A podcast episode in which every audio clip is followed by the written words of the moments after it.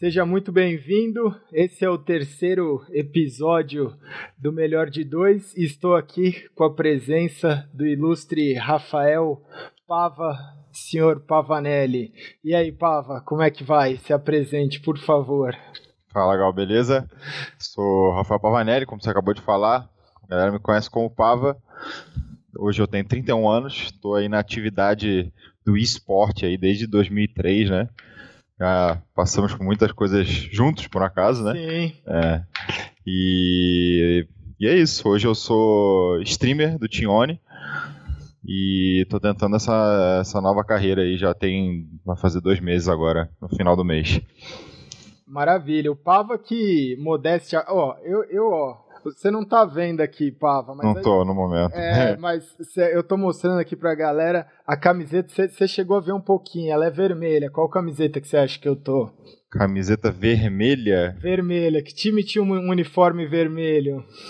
MBR? MBR. Ó. Ó. É, falei assim, cara, vou pegar, vou ver se cabe. Ainda era M. cabe, ah, cabe. Cabe, cabe. Tá, agora, agora tá cabendo. Então, Pava, você falou. E, e, uma coisa antes de tudo, pra galera que não é old school, o senhor Pavanelli. Eu, não, eu, eu tenho que defender o peixe. Mas, hum. mas assim, o senhor Pavanelli, ele foi ou se não um, se não, se não o melhor, um dos melhores jogadores de USP do Counter-Strike 1.6 de, de toda a história da, do Brasil, correto? Que isso, é uma honra estar tá ouvindo isso. Mas você não vai falar que você não sabia, não seja modesto. Não, todo mundo, todo mundo fala que eu sempre mandei muito bem de USP, pô, eu me considero bom ainda de USP, mas ter esse título de melhor, né, eu não, não, não posso garantir que eu sou o melhor ou fui o melhor, entendeu? Mas sempre, sempre mandei bem nos rounds de pista, eu sempre mandei Cara, bem. Cara, é, era um negócio impressionante, assim, não tinha, é, porque quando você tá de CT, beleza, Agora, quando a, a gente tava, o time inimigo tava de CT e aí o Pava puxava a responsa e pedia só um colete a USP, né? Me dropa a USP, aí não, não, não existia tática, não existia, é. não existia tática que funcionasse. Acho que era o Pavo Alit ali. Eu falei que ia defender o peixe, porque o Alit também dava muito trabalho de USP, mas, eu acho, mas eu acho que foram os jogadores. Sobre a, o, o Nick, eu nem vou te perguntar, né? Pava vem de Pavanelli, correto? Isso, exatamente. É um apelido de, de, de, escola, né? A galera me chamava de Pava, né? Na época da escola. Então, acabei levando pro resto da, da vida foi, foi fácil, foi um nick que é. encaixou é. ali, né? Uhum. Muita gente tem essa dificuldade.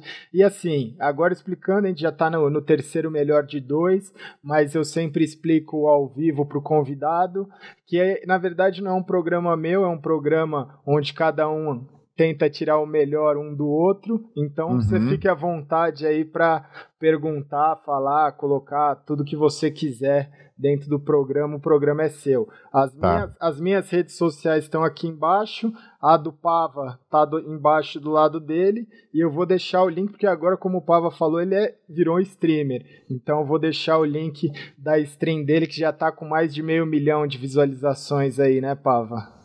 É, cara, é, na stream eu comecei a, a fazer streaming mesmo, é, meio que bem amador, na época que eu tava fora do, do cenário do CS. Eu comecei fazendo stream porque eu jogava World of Warcraft. Né? Maravilha. Era um MMOzinho que eu tava viciado na época. Eu comecei a transmitir porque a galera mandava muito bem e a gente era conhecido, meu grupo era conhecido nesse meio. Eu comecei a transmitir e tal. E foi um negócio que eu me diverti bastante. Você tá sendo modesto, seu time era o melhor. O time, é, a, a gente. A, a, guilda do Pava era melhor de, do, do, Brasil, de pelo menos PVE era melhor, né? Era, era. E era distante, assim. A, galera é. era melhor mesmo. A galera era muito boa. Então a gente começou, eu comecei a fazer streaming das nossas raids, né? Que a gente fazia só PVE. Nosso foco era o PVE. E depois disso eu conheci o CSGO e eu comecei o CSGO é, não fora de time, né? Eu comecei jogando de casa, os MMs da vida, os, os mix na GC, na ESEA e tal, e eu comecei a fazer streaming disso, né? E tava ficando legal até eu começar a entrar em times, né? E Sim. começar de novo. e com o tempo foi, foi mais difícil, assim, né? Pra, é, é, conciliar junto o, o, o treino, a, a vida do, do, do, pro player, né, com o streaming. Então é, é, ficava meio difícil. Agora que eu aposentei, eu vou tentar essa, né, esse novo rumo aí que é um streamer full time, né, que é se dedicar só a isso. Exatamente. Você falou aposentou, mas a gente nunca aposenta, né? Pava tá há quantos anos aí, Pava? Quantos anos? Você tá, você falou, você tá com 31, né? Isso. Você tá com há quantos anos aí no, no cenário Cara, de, desde... de, de, esporte eletrônico como um todo? Não precisa nem ser Só CS, né? Só CS. É, desde 2003, né? Então bota aí 14 anos, 13 anos, anos e meio, cara. né? Depende do da onde pegar exatamente o início. O cara tem pouca história, mas aí me conta. Eu acho que o que todo mundo quer saber, que, eu, que é o que eu sempre tento tirar da galera, é da onde surgiu, né? Se era o, o Pava do colégio, da hum. onde que surgiu o esporte eletrônico para você? Veio através do World... Qual foi o primeiro jogo, assim, que tinha uma, um lado competitivo ali? Porque o World of Warcraft tem o, tinha o lado das arenas, tinha o lado do PvE, uhum. que também podia ser considerado uma competição ali que as guildas faziam as suas rixas para ver quem terminava mais tempo e menos tempo a raid. Exatamente, exatamente. Você, você como é que foi esse é, seu surgimento no cenário? Tá. É, eu, antes de conhecer o CS, né, que na época que eu conheci era o CS 1.1, tá? eu, não, não, eu não jogava muitos jogos, para te falar ah. a verdade. Eu, ti, eu tive um videogame, um Nintendo 64, gostava do, de joguinhos competitivos do Nintendo 64, que era o Mario Kart, o 007 GoldenEye, né? Sim, a nossa faixa etária, a nossa faixa etária, quem não conheceu isso, cara, não é possível. Você jogava com a Golden Gun? Um com tiro, certeza, um com tiro, certeza. Um tiro matava. Eu jogava esse jogo, meus amigos falavam que eu roubava, que eu era. Não, é. é. Mas é, era o jogo, era. É. Tava ali, era pra ser usado, pô. Você não conhece Golden Gun, cara? É. É, não é possível não conhecer Golden Gun.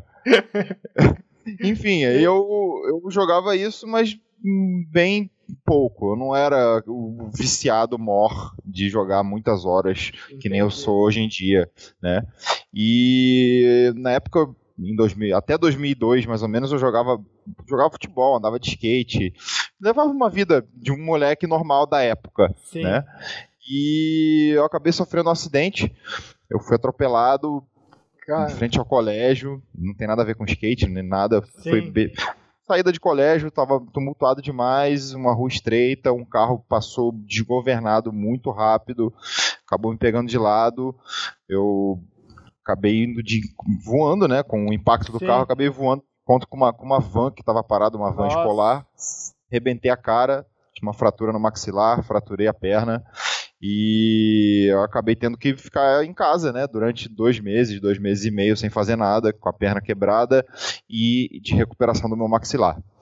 E com isso, um amigo meu, o Almeida, tamo junto, Almeida, é, nick dele é RDW. Foi ele que iniciou a minha história, cara. cara. Ele me apresentou o Counter-Strike. Ele falou, cara, já que você tá em casa, toma esse CD aqui. Ele levou um CD era lá pra casa. CD, era CD, é. eu, tenho, eu tenho o CD, era um CD do Half-Life. Eu tenho, eu tenho a caixinha até hoje, uma caixinha vermelha, CD do Half-Life, aí você, você baixava, era um mod na época. Era um mod, era um mod. E, e ele me trouxe um CD, tipo, na verdade, a gente trouxe um pirata na época. Trouxe Sim, um piratão, gravado, piratão. tá ligado? Aí eu, caramba, maneiro isso aqui e tal. Agora, pô, como é que faz pra jogar online? Né? É, com a internet de 56k da época, né? Aquela sim, discada, sim, sim. na raça, raça pura. Aí, cara, só uma curiosidade, sabe como é que eu consegui a minha primeira CD key para conseguir jogar? Porque na época você tinha que ter tinha, uma vinha, CD key, né? Vinha a caixa, eu tenho uhum. a caixa, um dia eu vou mostrar. Vinha a caixa, e aí Sim. dentro do manual da caixa tinha a CD key para você poder habilitar o jogo pra você jogar Sim, online. Exato. Como é que você conseguiu sua CD key? Cara, é meio vergonhoso falar isso, porque foi uma mutreta. Eu fiz uma mutreta, literalmente, entendeu? Eu não recomendo, não façam isso em casa, crianças. Isso aí é, meu irmão, cabeça de antigamente que não tinha acesso a muitas coisas, que era. Não, não, se achava o jogo para comprar em, numa esquina. Não, não tinha, era muito difícil, né? O acesso a essas coisas eu liguei para eu liguei para livraria, livraria Saraiva. Eu liguei falando, olha só, eu comprei o jogo aí, o jogo tal, e eu fui registrar o jogo e a CD já estava em uso. Aí a mulher, pô, não é possível, não sei o que, ela abriu uma caixa e me deu outra CD né? Cê, uma, cê, cê, uma, uma, outra, né? Que é, na verdade não é outra. Ela me deu a minha primeira CD Você já tinha contado essa história em algum lugar? Não, é a primeira vez. É. primeira não, vez que eu tô não, contando essa história. Não, e, e, o mais bizarro é que assim, ó, o primeiro que eu entrevistei foi o Kogu. E uhum. agora eu tô entrevistando você. E foi mais ou menos em, em épocas quase ali semelhantes, mas eu descobri que o Kogu começou a jogar Counter-Strike porque ele tinha se machucado. Uhum. Eu, eu, comecei a jogar Counter-Strike porque eu tinha me machucado, porque eu queria, como você falou, tinha vida de vida comum, mas eu queria ser jogador uhum. de futebol. E aí no intervalo é, é, em, em, um, em um dos, dos jogos eu acabei me lesionando. E aí, a mesma história que você, né? O R, RDW, né? Que você uhum, falou. Isso. Apareceu um RDW na minha vida e eu fui pro Counter-Strike e agora você me vem com essa história. Eu tô achando que isso aqui é. é cara, pra você ser um bom jogador de Counter-Strike, você tem que sofrer algum acidente. é, mas é aquilo, né? São coisas ruins que acabam vindo. Nada um é por acaso. Bom. Nada é por acaso, né? Eu, eu não sou um cara supersticioso supersticioso, eu não sou religioso, mas a, a, vida acaba te mostrando umas coisas, ó, esse negócio aqui aconteceu, mas olha o que, que aconteceu pro, pro seu futuro, né? Exatamente. Quantos lugares a gente conheceu, né, Gal? Porra, Com quantas, certeza, que vida que... países que a gente viajou por causa de um joguinho, né? Não, é, por, causa, por causa de um acidente, por... né? Boa, por causa de um acidente, exatamente. Por causa, porque, assim, o que eu falo é, é, muito disso, né? A gente tá, eu acho que, em momentos é, é, próximos que você falou da sua aposentadoria. Eu também fiz a minha aposentadoria de todas e qualquer empresa que eu trabalhasse ali como sócio. E uhum. agora eu estou no meu projeto independente. E no curso eu falo exatamente isso. Não só no curso, mas eu, eu comecei do zero, recomecei, igual você falou da stream. Né? É. Então criei meu canal no YouTube, estou fazendo meus conteúdos e muitas vezes na vida você vai ter que recomeçar e não é você simplesmente uhum. pensar que é um acidente ou alguma coisa, não. É, dê tempo ao tempo e acredite que tudo está acontecendo por algum. Tem, tem sempre algum motivo, certo? Uhum. É, eu também acho. E. Hum, pode falar. Não, não, e, e, aí, e aí eu ia te perguntar, você sofreu um acidente, a, uhum. história, a história lá da Saraiva, que a Saraiva não te processa, acho que já passou, já, já deve ter... Não, já, ninguém nem sabe que eu existo. Já, já, já, deve ter caducado a, a, dívida. Um dia você vai lá e faz uma compra, compra, é. com, compra um jogo lá.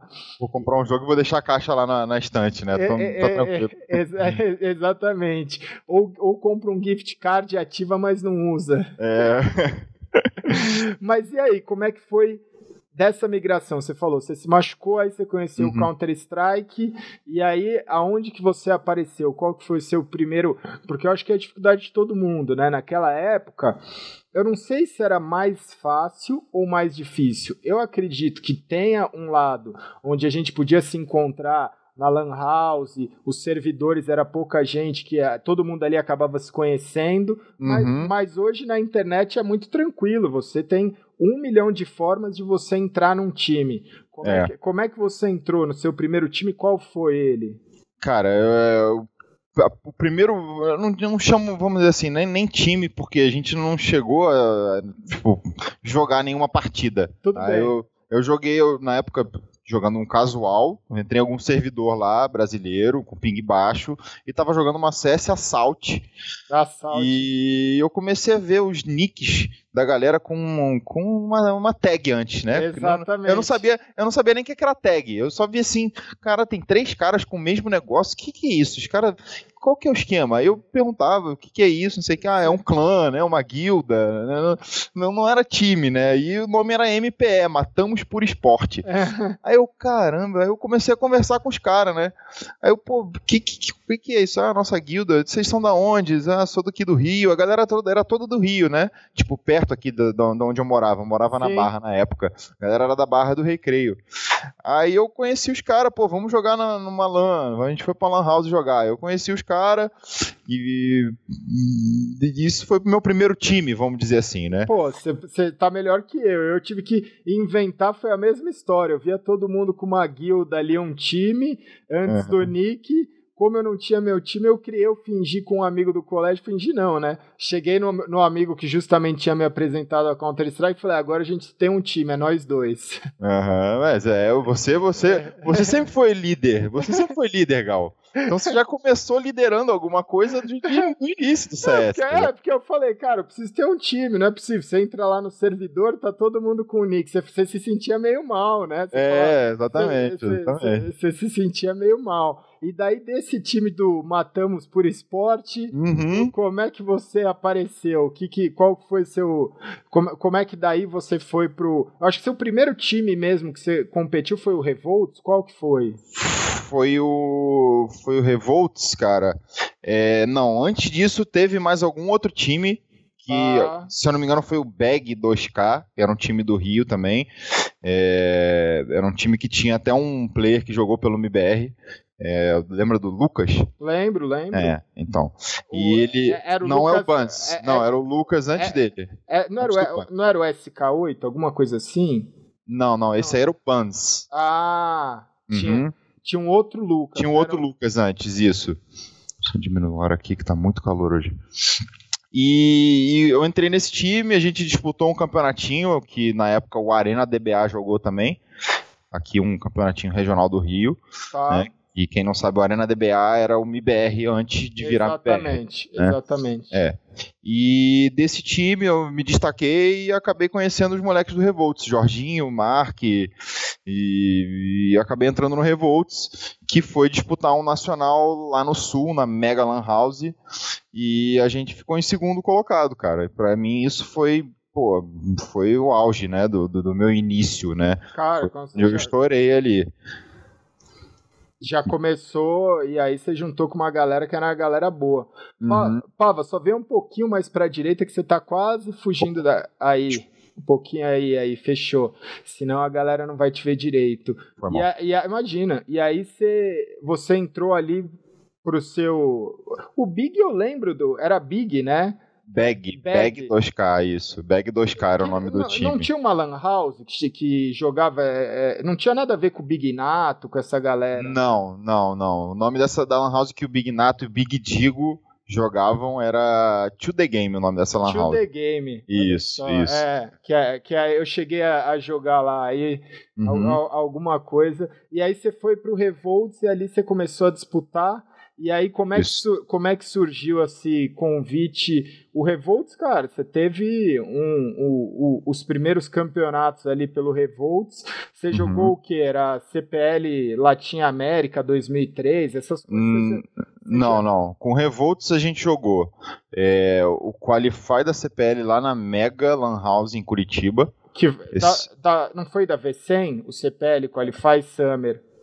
Tô... Isso, isso, isso, isso, isso. Foi, foi alguma coisa. Eu não lembro exatamente os nomes, tá. foi tanta coisa que minha mente já meio que bugou. Ah, Mas eu, eu lembro que foi um qualify para alguma CPL lá, na, ah. lá em Curitiba, na, na, na Lan House chamada Mega. Tá. O IBR ganhou, já tinha Isso. o BSL na lineup. Né? O BSL que era um norueguês que jogou pelo MBR durante um tempo. E depois disso a gente jogou em Brasília. Não sei se foi antes ou depois desse aí em específico. A gente jogou em Brasília o é, Qualify da SWC. Da SWC. É. Mas aí você já jogou como MBR. Não, não, não, não. Esse aí era Revolts ainda. Era Revolts? Uhum. O MBR era, tinha o BSL ainda, que foi o jogo do Vamos pra França. Ah, é verdade. Time. É, Isso. Time. Cara, uhum. a, a, história, acho que eu nunca contei essa história numa, num, num lugar, mas só a galera, só o Pava lembraria dessa história. o, a gente. Não, eu só é, conheço porque eu já tava assistindo, eu tava assistindo, eu tava. Eu sabe onde eu tava? Eu é. tava na porta atrás, olhando por um buraquinho entre a porta para ver a galera jogando, entendeu? Cara, eu era, eu era fã ali na época. É, eu, era um, né, um novato no negócio. Eu tava chegando no meio de, é, de pessoas disputando um campeonato. Eu tava, meu irmão, tava de, de, de, fã ali, assistindo o jogo na frestinha da porta, entendeu? Eu vi isso acontecendo pela frestinha da porta, pô.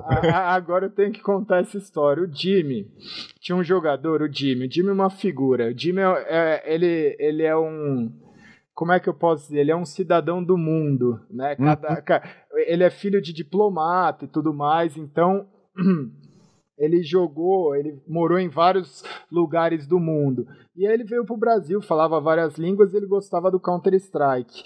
E aí nesse Qualify específico foi quando teve, foi o primeiro Qualify que o importante, assim, na época que o BSL jogou né? Que, é. que, o time era BSL, Kogu, Kiko, tinha, tinha, tinha um, um, um, um time bem legal. Eu vou ver se eu puxo. Não, não tinha o Kogu ainda não. Não tinha o Kogu? Não, era BSL, Eduzin, Coraça, Fred Kiko.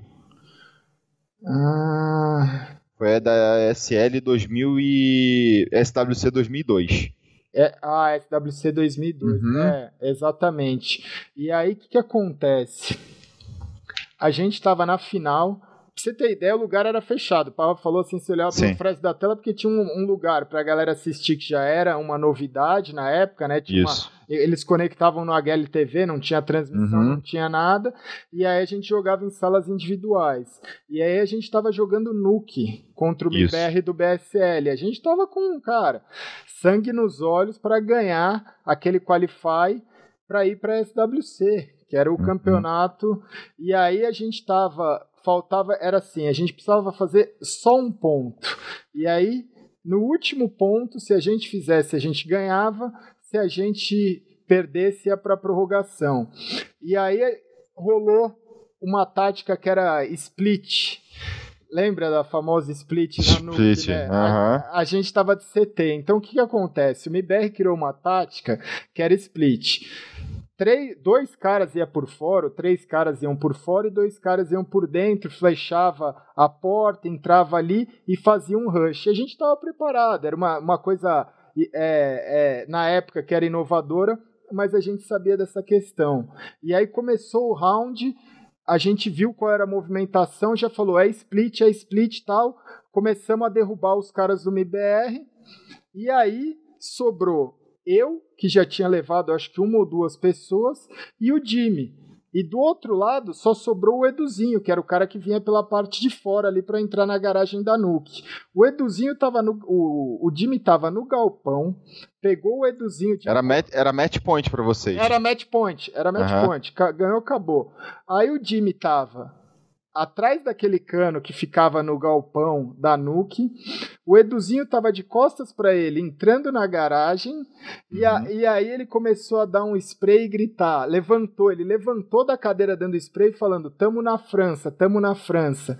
O Eduzinho virou, matou ele. Sobrou um X1 comigo, aí ele deu a volta pela casinha. Eu fui pegar um kit que eu tava sem o defuse kit, fui pegar o kit que eu tava no get ali, Fui pegar o kit, quando eu fui pegar o kit, ele apareceu e me matou. Disso foi para prorrogação e disso essa é a história do vamos para a França. O cara simplesmente deu o spray com levantado do PC gritando tamo na França.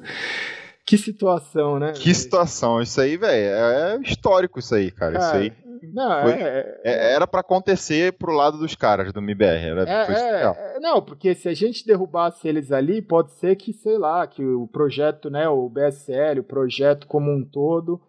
mas assim, foi uma puta partida, foi uma partida incrível, mas teve esse detalhe que eu acho que nunca a gente vai ver em nenhuma outra história, né, do, do, do, cenário competitivo. E, e aí disso, você assistindo ali pelo, pela fresta como é que você chegou no MBR? Porque aí foi dali direto pro MBR, né? É, dali a gente. Virou a, a arena. Já, não, você nunca foi da arena? De... Não, não, não. Eu entrei já era MBR já. Tá. Né? Eles, depois que eles voltaram dessa SWC, é, que foi SWC 2000 e 2012 ou 2003, Gal. É. Eu, não, eu, sou ruim, é. meio ruim de datas, tá? É, eles me chamaram pro time porque a gente já treinava, o Revolts treinava, começou a treinar com o IBR depois desse campeonato na Lan House, é, na, na, na, na na Game House, no, que não era nem Game House, era um escritóriozinho que tinha 10 computadores que era só deles para treinos. Era né? uma Game Office. Era uma Game Office. Que, o, que hoje estão falando que é novidade. Que é, exatamente. e, e com isso eu me destacava bastante nos treinos e tal, conhecia já os moleques. E o BSL, ele saiu do time depois disso. Ele voltou pra Noruega, voltou a morar lá e tal. E eles me chamaram para entrar no lugar dele. Olha só né? que responsa, hein? Responsa, tive que matar no peito. E o primeiro campeonato que eu disputei, sendo MBR, foi a, o Qualify da WCG 2003. E, com, e, como é. é que, e como é que foi isso, assim? Porque, tipo, eu acho que a, a, a dúvida que muita gente pergunta, que eu vejo muita gente tem, é essa questão da pessoa ter uma autossegurança, assim. Para você foi, foi tudo muito natural? Ou foi uma questão. Você chegou a. Você, você sentava e refletia? Como é que era, assim, esse processo de você. Cara, do, do, do matamos por esporte, de repente você tá se vendo assumindo ali um lugar do, do, do cara que você estava assistindo jogar por trás da fresta, né? Uhum. Ah, cara, foi assim, foi muito rápido a transição, pode falar a verdade.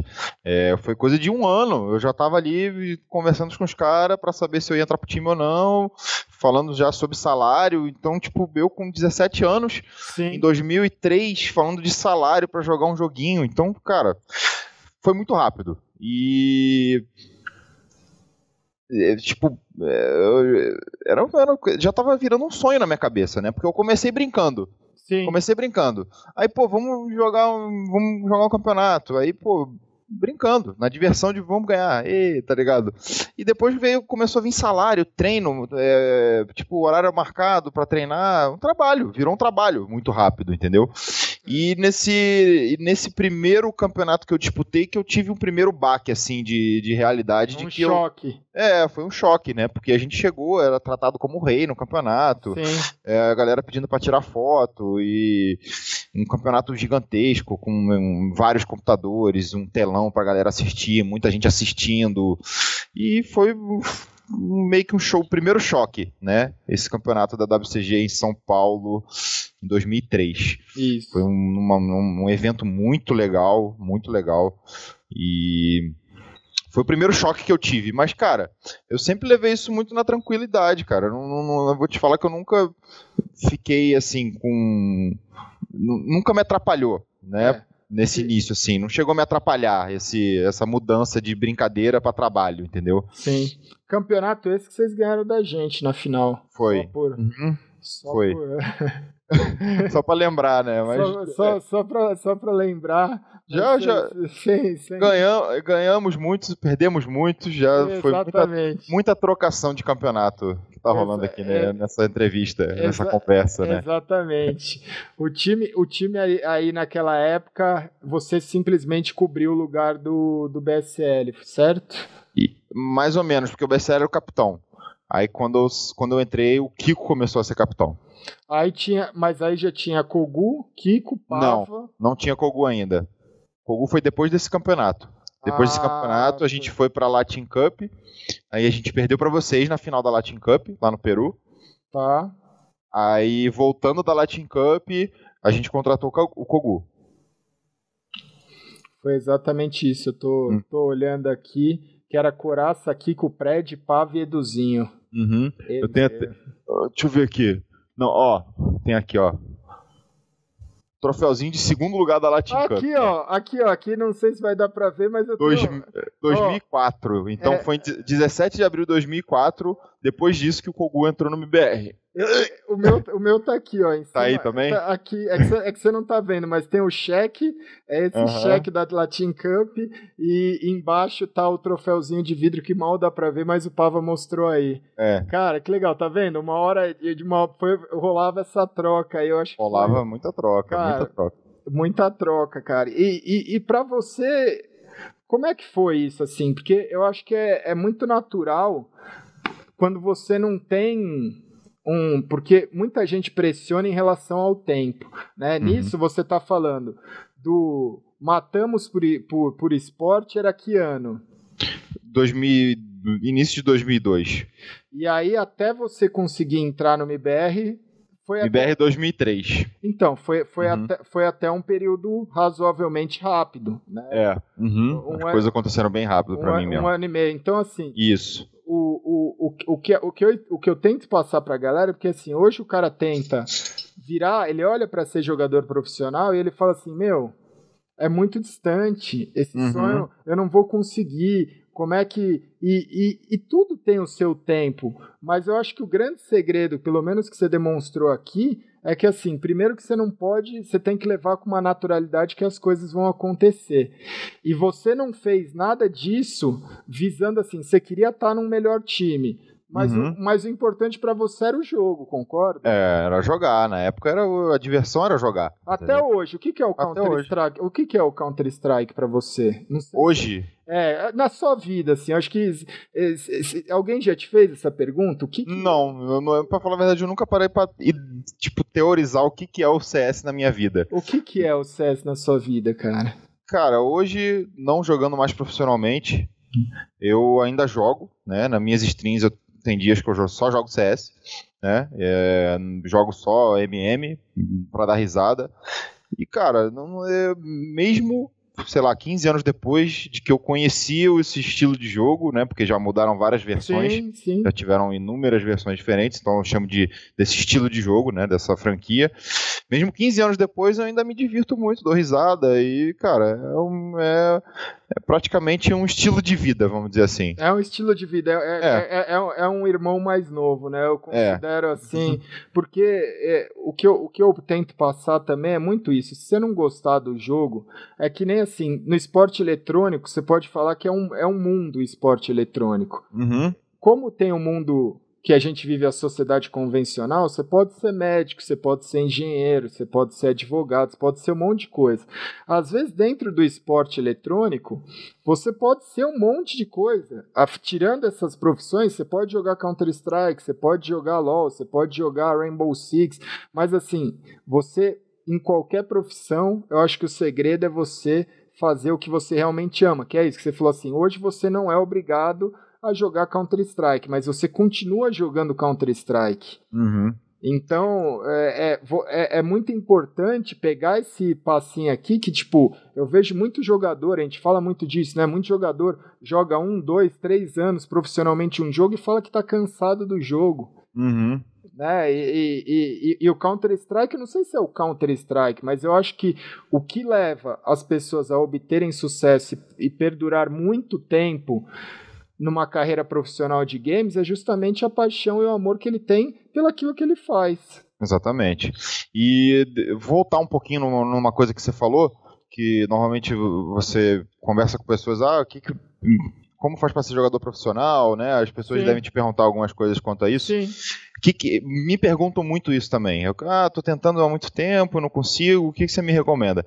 Cara, é, Aí eu pergunto, ah, quanto tempo que você está tentando? Ah, cinco meses. É, né? é, é. Tipo, já começa daí. Não é, não é uma coisa que vai acontecer rápido, entendeu? Às vezes você nem vai conseguir, Às vezes, que não é fácil. Sim. Não é fácil, entendeu?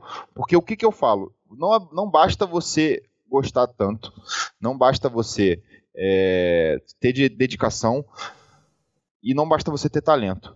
Exatamente. Por quê? Porque você tem que estar na hora certa, no lugar certo, com as pessoas certas. Exatamente. E você, tem, que, e você tem que ter a base. Você falou tudo. Né? Aproveitando, fazendo um, um jabá, o, o, o, meu curso que eu lancei, a gente já vai bater aí quase 2 mil alunos no, no, no primeiro módulo. E assim, o que eu explico para a galera, eu, não falo, eu falo zero de técnica. Eu falo assim, cara, técnica, você tem mil formas de aprender. Mas o que você precisa entender é isso que o Pava está falando, é isso que o Pava está falando assim. Não é só a técnica, não é só a sua vontade, não é só o seu empenho. Você tem que ter uma preparação que é que, que, que foge, não é só isso, né? Não é só assistir uma stream, é como você fazer, é como você treinar, como você se comunicar com as pessoas, qual que é a uhum. sua postura, como é que vai ser sua carreira, porque isso é o fator crucial às vezes para a gente ver, né? O que, que adianta o cara ser um puta jogador e não tá com a documentação em dia, né? Ou o uhum. cara ser um, um, um, um, ótimo jogador, mas ele não tem um bom relacionamento. Então, é, são mil e uma questões que englobam e você tem que dar tempo ao tempo. Não adianta, cada um tem o seu tempo, cada um uhum. tem. Você falou, foi de um ano, um ano e meio. Eu demorei, eu comecei a jogar quando lançou lá em 99, para eu entrar e começar a disputar, para eu criar o meu primeiro time, foi 2001, G3X uhum. mesmo, mesmo antes Sim. Então foram dois anos, e até o G3X deslanchar e conseguir um patrocínio já era 2003. Então receber salário mesmo foi quase cinco anos tentando fazer alguma coisa para conseguir viver daquele sonho. Mas, uhum. mas eu acho que a, a, a última coisa, assim, a, a coisa mais importante que tem para falar aqui é: você pode estar tá no. A gente pode estar tá colocando, às vezes, mil coisas na sua cabeça, mas a melhor de todas é que só depende de você. Só, Sim. só depende, não depende de mais ninguém, né? Porque você deve escutar isso. É tipo, ah, eu não tenho computador, ah, eu não uhum. tenho internet. Ah, eu moro numa cidade longe. Ah, só tem troll. Ah, eu não consigo me dedicar. Ah, minha... meu, as pessoas só arrumam desculpas. Você começou como? Você tinha tudo? Você chegou logo de cara sendo, né? Quantas barreiras você teve que, que enfrentar para conseguir dentro de uhum. casa, fora de casa? Mas assim, só depende de você, concorda? Exatamente, exatamente. Eu, no meu caso, eu, assim, eu enxergo que no, no meu caso em específico, tá? Eu contei com um pouco de sorte também, né? Por isso que eu falo, você tem que estar no lugar certo na hora certa, né? Porque no meu caso, na nossa época, era diferente do que é hoje em dia. Na nossa época não tinha, não tinha rede social, não, não tinha, tinha esse acesso à informação, esse acesso a outras pessoas que nem tem hoje em dia. Sim. Tá? Então, no meu caso, eu digo que eu tive sorte. Tá? É, eu morava numa cidade que era a mesma cidade que o melhor time do país jogava. Entendeu? E eu era do uhum. time que treinava com os caras. Quem sabe se eu fosse de uma outra cidade, com outro time, a minha história teria sido completamente diferente. Talvez. Entendeu? Então, é, hoje diminui um pouco é, esse fator pela, pela união da, da internet, né? Que na época era, era nula, não tinha isso, né?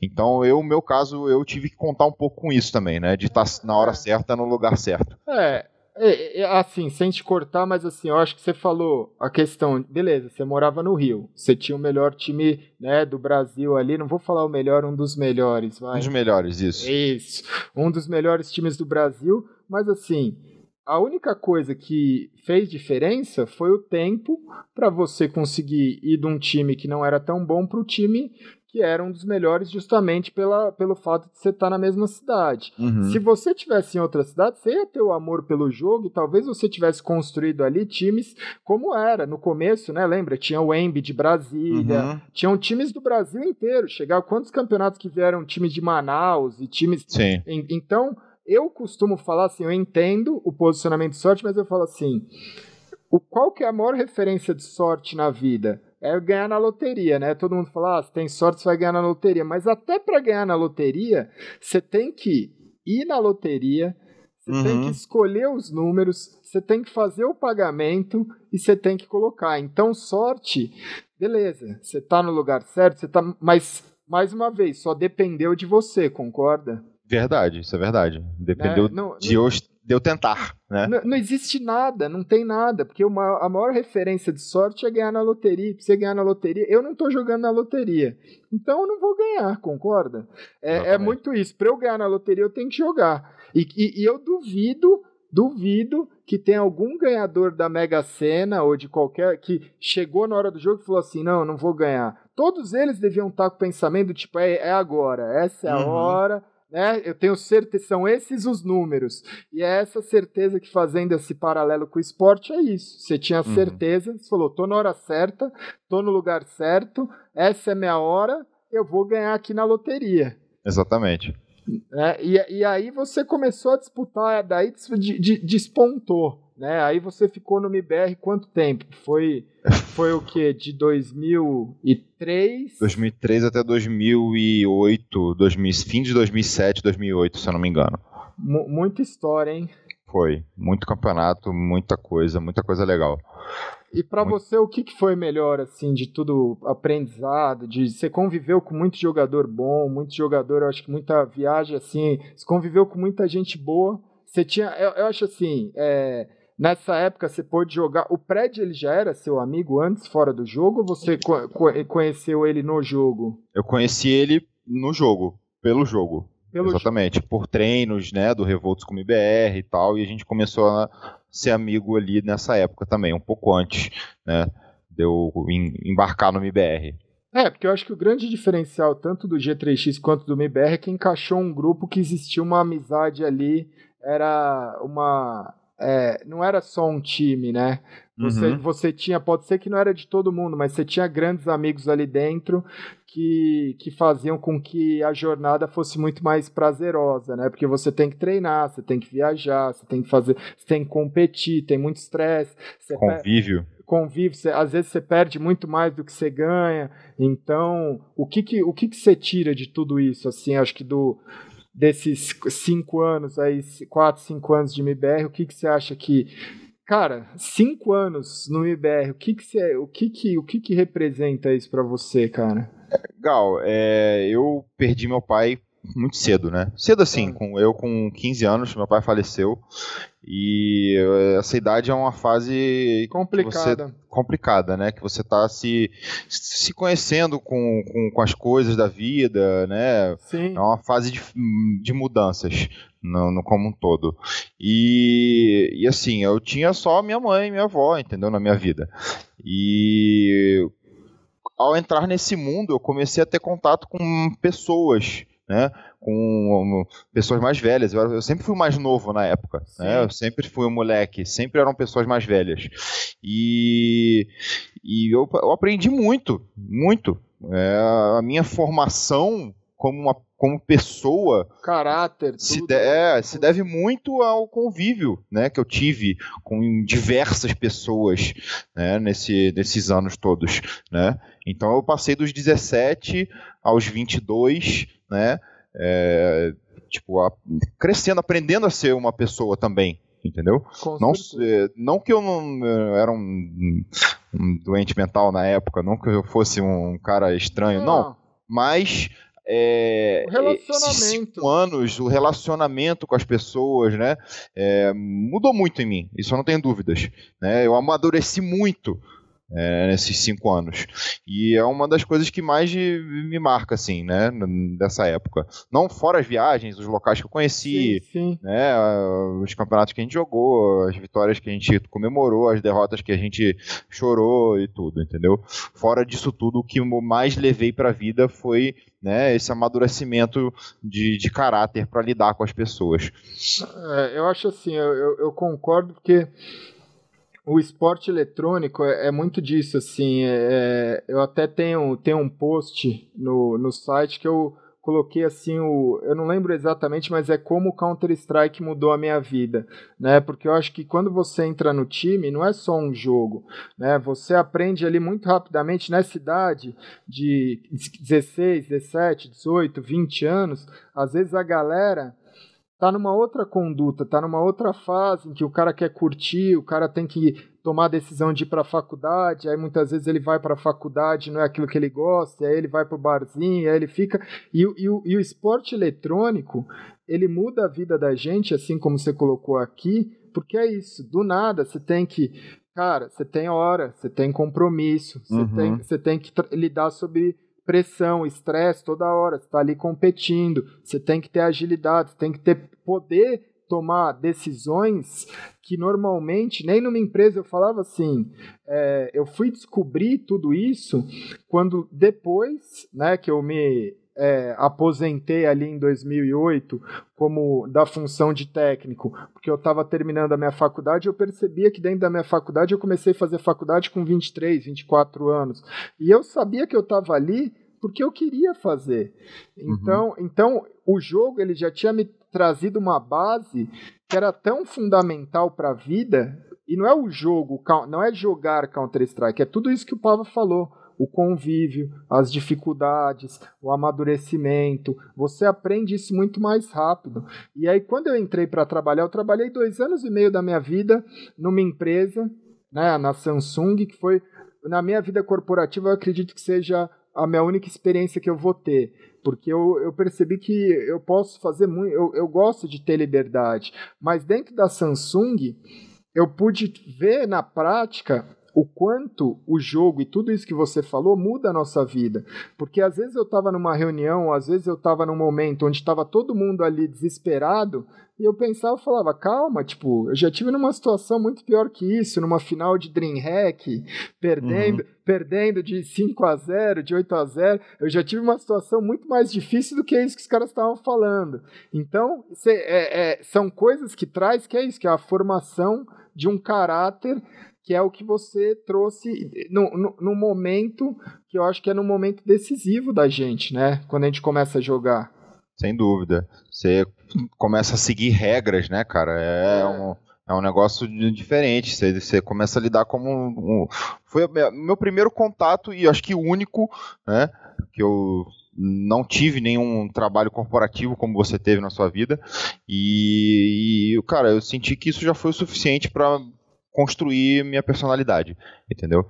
É. E você começa a seguir regras e tem que, tem que responder a um superior, né? Você tem que claro. fez besteira, você tem que abaixar a orelha, tem que aceitar e, e não só no CS isso também se levou um pouco desse caráter que eu aprendi pro, pro, pro, pro, outro jogo que eu joguei bastante também, que é o World of Warcraft, né? que era um grupo de até mais pessoas, de 25 pessoas, né? que também entra muito esse, esse assunto de, de caráter individual. Comunicação, né? é, você não poder, egoísmo, ter, você ter a conduta. Uhum. Eu, eu acho assim, por mais que você falou da vida corporativa, o MIBR, para mim até hoje, ele é um dos times que mais foi empresa ou referência de uma empresa de organização no esporte eletrônico brasileiro, porque ele tinha a figura do Paulo, né? Uhum. E o Paulo ele era um, é até hoje ele é um grande gestor de empresa. Então o MIBR, pelo menos o tempo que eu passei ali dentro do MIBR, eu pensando aqui com você, tipo, era muito próximo a uma vida corporativa, né? Porque você tinha contrato, você tinha o salário, você tinha um superior, ele era um cara que estava ali sempre presente, né, não só cobrando, mas o, o aprendizado em relação a isso, né? Então eu, eu acho que tem muita coisa. E falando sobre isso, assim, você teve um bom contato? Qual, porque você teve eu acho que dois, dois momentos, né? Você tinha o seu momento como jogador, mas você era muito amigo. É, é, eu acredito que você continua sendo muito amigo do Pred. E o uhum. Pred era o fi, é o filho do Paulo Veloso. Então vocês, vocês frequentavam os mesmos lugares. Você estava na uhum. casa, você, você tinha esses dois lados, né? O Paulo, o Paulo, pessoa jurídica, comandando o MIBR e comandando uma equipe que era uma equipe de estrelas, difícil de ser comandada, e você tinha também o Paulo Veloso nessa outra nesse outro lado mais família, mais lazer, assim, você, o, qual que foi o seu aprendizado, assim, o seu, a sua experiência ali com ele? Porque ele é um cara, cara, fora de é, série. Ele é fora de série, esse eu não tenho nem, que, nem comentário sobre o cara.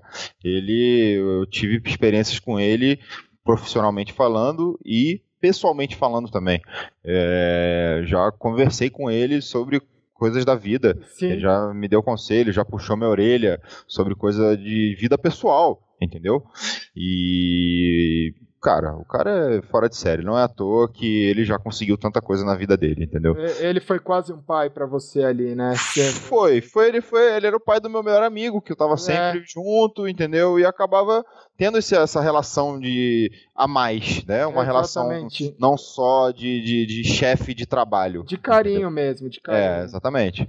É, eu, eu não pude assim, eu fui mais rival do que parceiro, né? uhum. né? Mas quando a gente migrou pro, pro MIBR, eu pude sentir assim, primeiro eu sempre via de, de fora, né, o, o, o, tratar que ele tinha, a visão empresarial que ele tinha, ele foi uma referência, mas eu acho que ele era uma pessoa muito com um coração e muito bom senso, muita gana de fazer as coisas. Lógico, então, lógico. Só você conversava ali 15, 20 minutos com ele, você já tinha uma outra visão de muita coisa, né? Uhum. É, muita gente fala que ele só tava nessa por causa do filho e Não. tal. Eu acho isso um comentário completamente é, é, sem, sem visão alguma. É, é, só de quem, quem conheceu é. ele, quem conversou cinco minutos com ele, né, já entende que o cara realmente era um empreendedor com visão muito mais à frente do que todo mundo já estava, né? Não, não é à toa que, não, não sei se você lembra, é, pelo menos para mim, foi uma das primeiras experiências com streaming que eu tive Lógico que, que lembro, na CPL que ele contratou. Na CPL, que ele contratou lá um cara para ficar falando, aquilo cara, lá, pô. Não, e, e, e, na época não foi só isso, eu vou colocar aqui. Era tão. Ele. Não é que ele fez um evento, ele chamou a responsabilidade de fazer uma CPL no Rio de Janeiro. Ele fechou o Sheraton praticamente, né? Era o uhum. Sheraton. Sim. Ele, e aí era um campeonato internacional.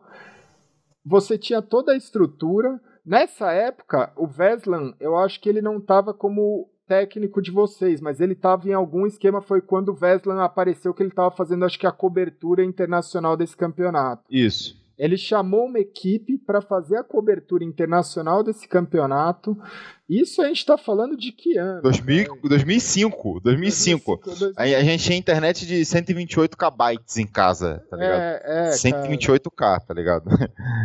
Cara, é, não tem nem porque é, é, é, essa visão que aí, aí você começa a colocar, né? Que você fala assim, tipo, ah, é, é aquela questão que eu conversei muito com o Kogu. Você acha que a gente nasceu na época errada, né? Você acha que hoje, se a gente tivesse os nossos 18, 20 anos de novo, a gente podia estar colhendo muitos frutos, mas eu acho que essas histórias são tão gratificantes que tudo valeu a pena, né? A gente não sabe qual que é o momento de hoje. Uhum. É, eu acho que é, é uma questão e, é, e, essa visão que a galera tinha é, era muito legal. A gente pôde ver tudo nascer, né?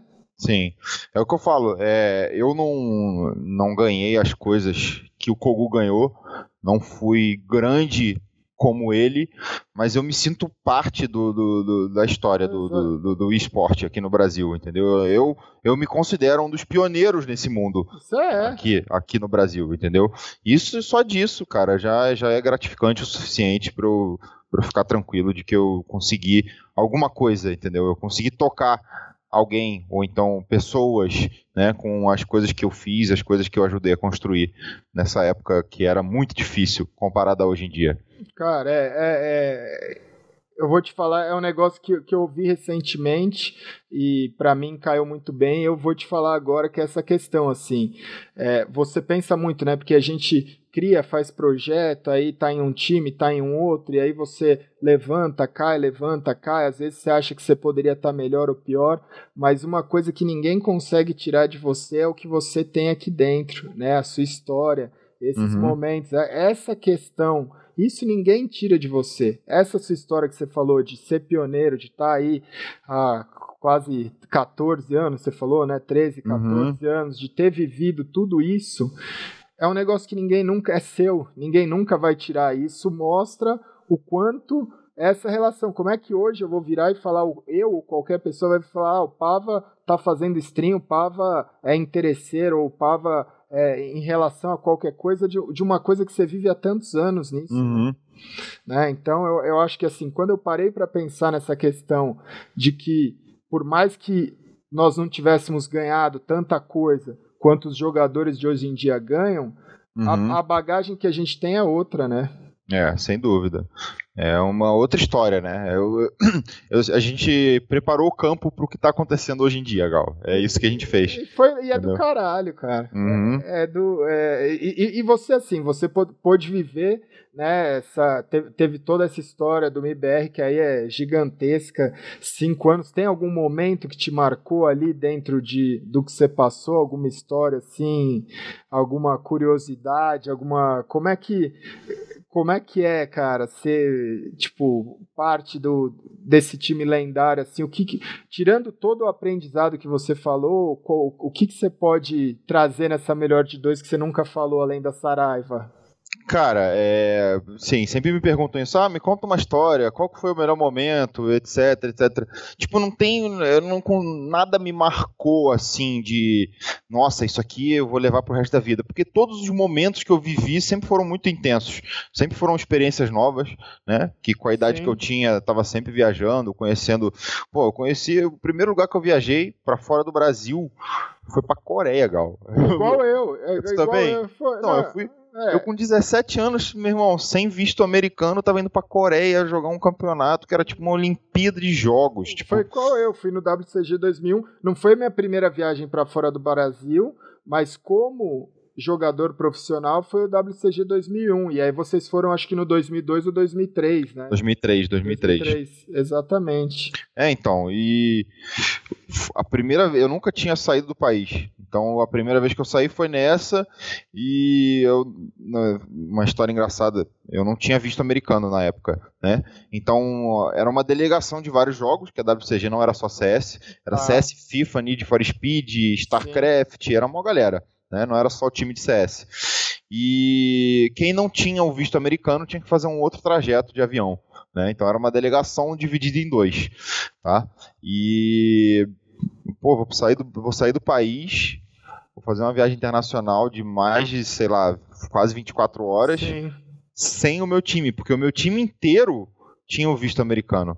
Então eles foram, eles fizeram a rota de é, São Paulo, sei lá, Estados Unidos, Estados Unidos para Ásia, né? Não sei exatamente os locais dos aeroportos que eles fizeram.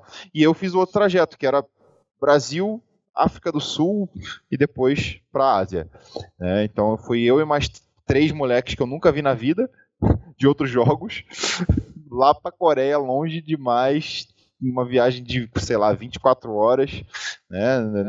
É, é, quem nunca viajou para Coreia é, não era uma coisa que eu era muito familiarizado de fazer, que era ficar pegando avião, fazendo é, escala, mudando de, de, de, gates e tal, e esperando 10 horas lá na África do Sul, como a gente esperou, em Joanesburgo. É, foi uma história engraçada. Mas a, acho que a, o que mais me marcou, tá? O que mais me marcou desses anos todos, eu acho que foi. É, foi não fim, mas né, o início do fim da, da, da minha história com o MBR. É, por volta de 2000 e, foi em 2006 existiam dois, dois MBRs, né? O MBR, o MBR o e o MBR-SP, né? Isso. E o Paulo falou que quem ganhasse o próximo campeonato, que no caso era o qualificatório Sim. da SWC 2006, quem ganhasse continuaria como, como MBR e o quem perdesse sairia e perderia o contrato a gente perdeu na final para o MBRSP por 16-14. Nossa. Por, por um round. Né? Não sei se foi 16-14 ou 13-11, não lembro qual era a contagem Sim, de round na época. Mas foi um round. Foi um round. E eles acabaram vindo a ganhar o SWC 2006, que eles foram campeões mundiais. É, então, tipo, e nisso, nesse dia, no, no dia do qualificatório que a gente perdeu, foi, foi bem pesado, assim. Que eu jogava com, com o Eduzinho, com o Sim. BTT, com o Tom e com a DR. Era um time bom pra caramba. Era um time bom, muito bom também. É...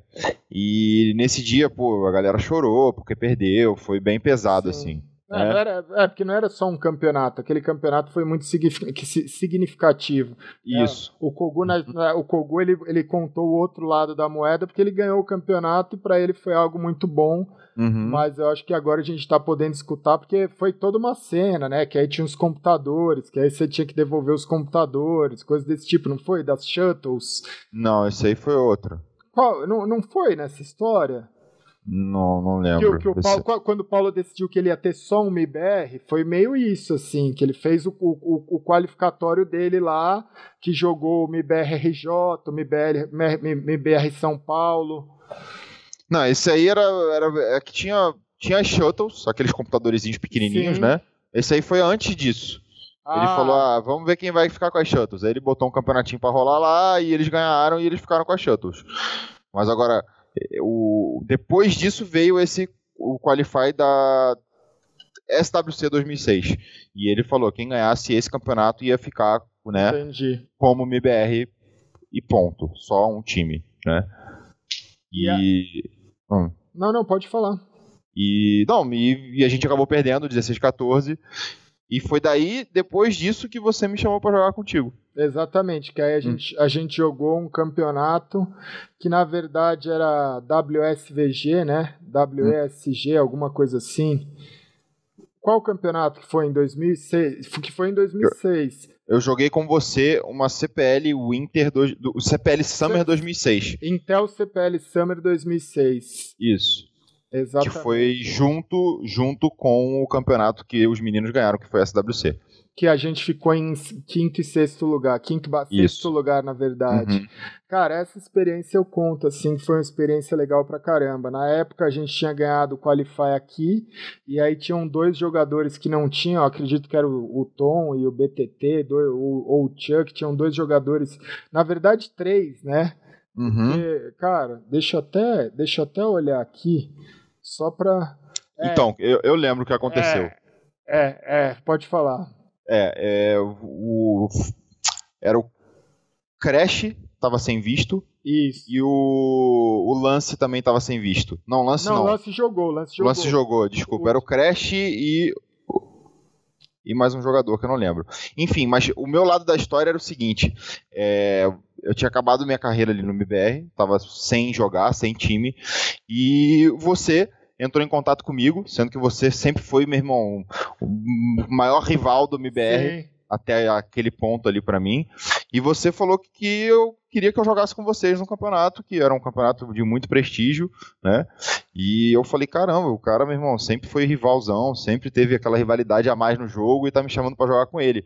Para mim foi um, uma experiência, desculpa o palavrão, do, do caralho. Foi impressionante, assim, para mim, né? E acabou indo eu e o Eduzinho, que também era do MBR, né? Fomos jogar esse campeonato internacional com vocês e, e eu consegui ter a experiência de um outro grupo, né? O outro grupo sem ser o grupo MBR, né? Sim. E isso ajudou muito também, cara, na minha cabeça, na minha formação. Sim. É, o time era Elite, Eduzinho, Gaulês, Lance Pava. Eu, uhum. nunca vou, eu nunca vou esquecer, eu conto essa história porque, assim, ouvindo isso da sua parte é foda, assim, é, é, é, é, sem palavras, mas eu acho que foi ali que é uma das coisas assim, fora troféu, medalha, conquista, sei lá, as coisas, eu acho que o que vale é o que é o que a gente passou, né? Uhum. E, e, nesse campeonato foi justamente isso. A gente chamou você e o Eduzinho, e aí eu lembro muito bem de estar no quarto do hotel depois que a gente, cara, a gente jogou demais esse campeonato. Vocês não têm Sim. noção, vocês não têm noção que é jogar uma CPL era o bicho, né, cara? É, é uhum. cara não, não tem esse negócio de group stage, de não ser. Cara, era pedreira paulada toda hora e às vezes você pegava o cara errado na hora errada na bracket e você caía, né, cara? Uhum. E a gente, pô, quantos times, né? Eu acho que foi um dos melhores resultados, assim. Você ficar entre o top 8 da CPL era você, tipo, ser legend na é, época. Exatamente. Né? Você ser. Eu, eu não sei até se, se não é até mais difícil, né? Assim, uhum. a questão, porque é, é, era um lugar. Porque imagina, hoje, você vai jogar um Major, são 16 times. Ok, que você tem todo um qualificatório para isso. Mas imagina você jogar um campeonato que é aberto. 256, 128 times. Tá todo mundo ali. É, uhum. é, é o minor, é o, quer dizer, é o qualify do minor, é o minor e é o Major tudo ao mesmo tempo. Tudo junto, é. Ninguém, e ninguém tem vantagem nenhuma. É. E, é. Até o, e até o top 32 perdeu tá fora.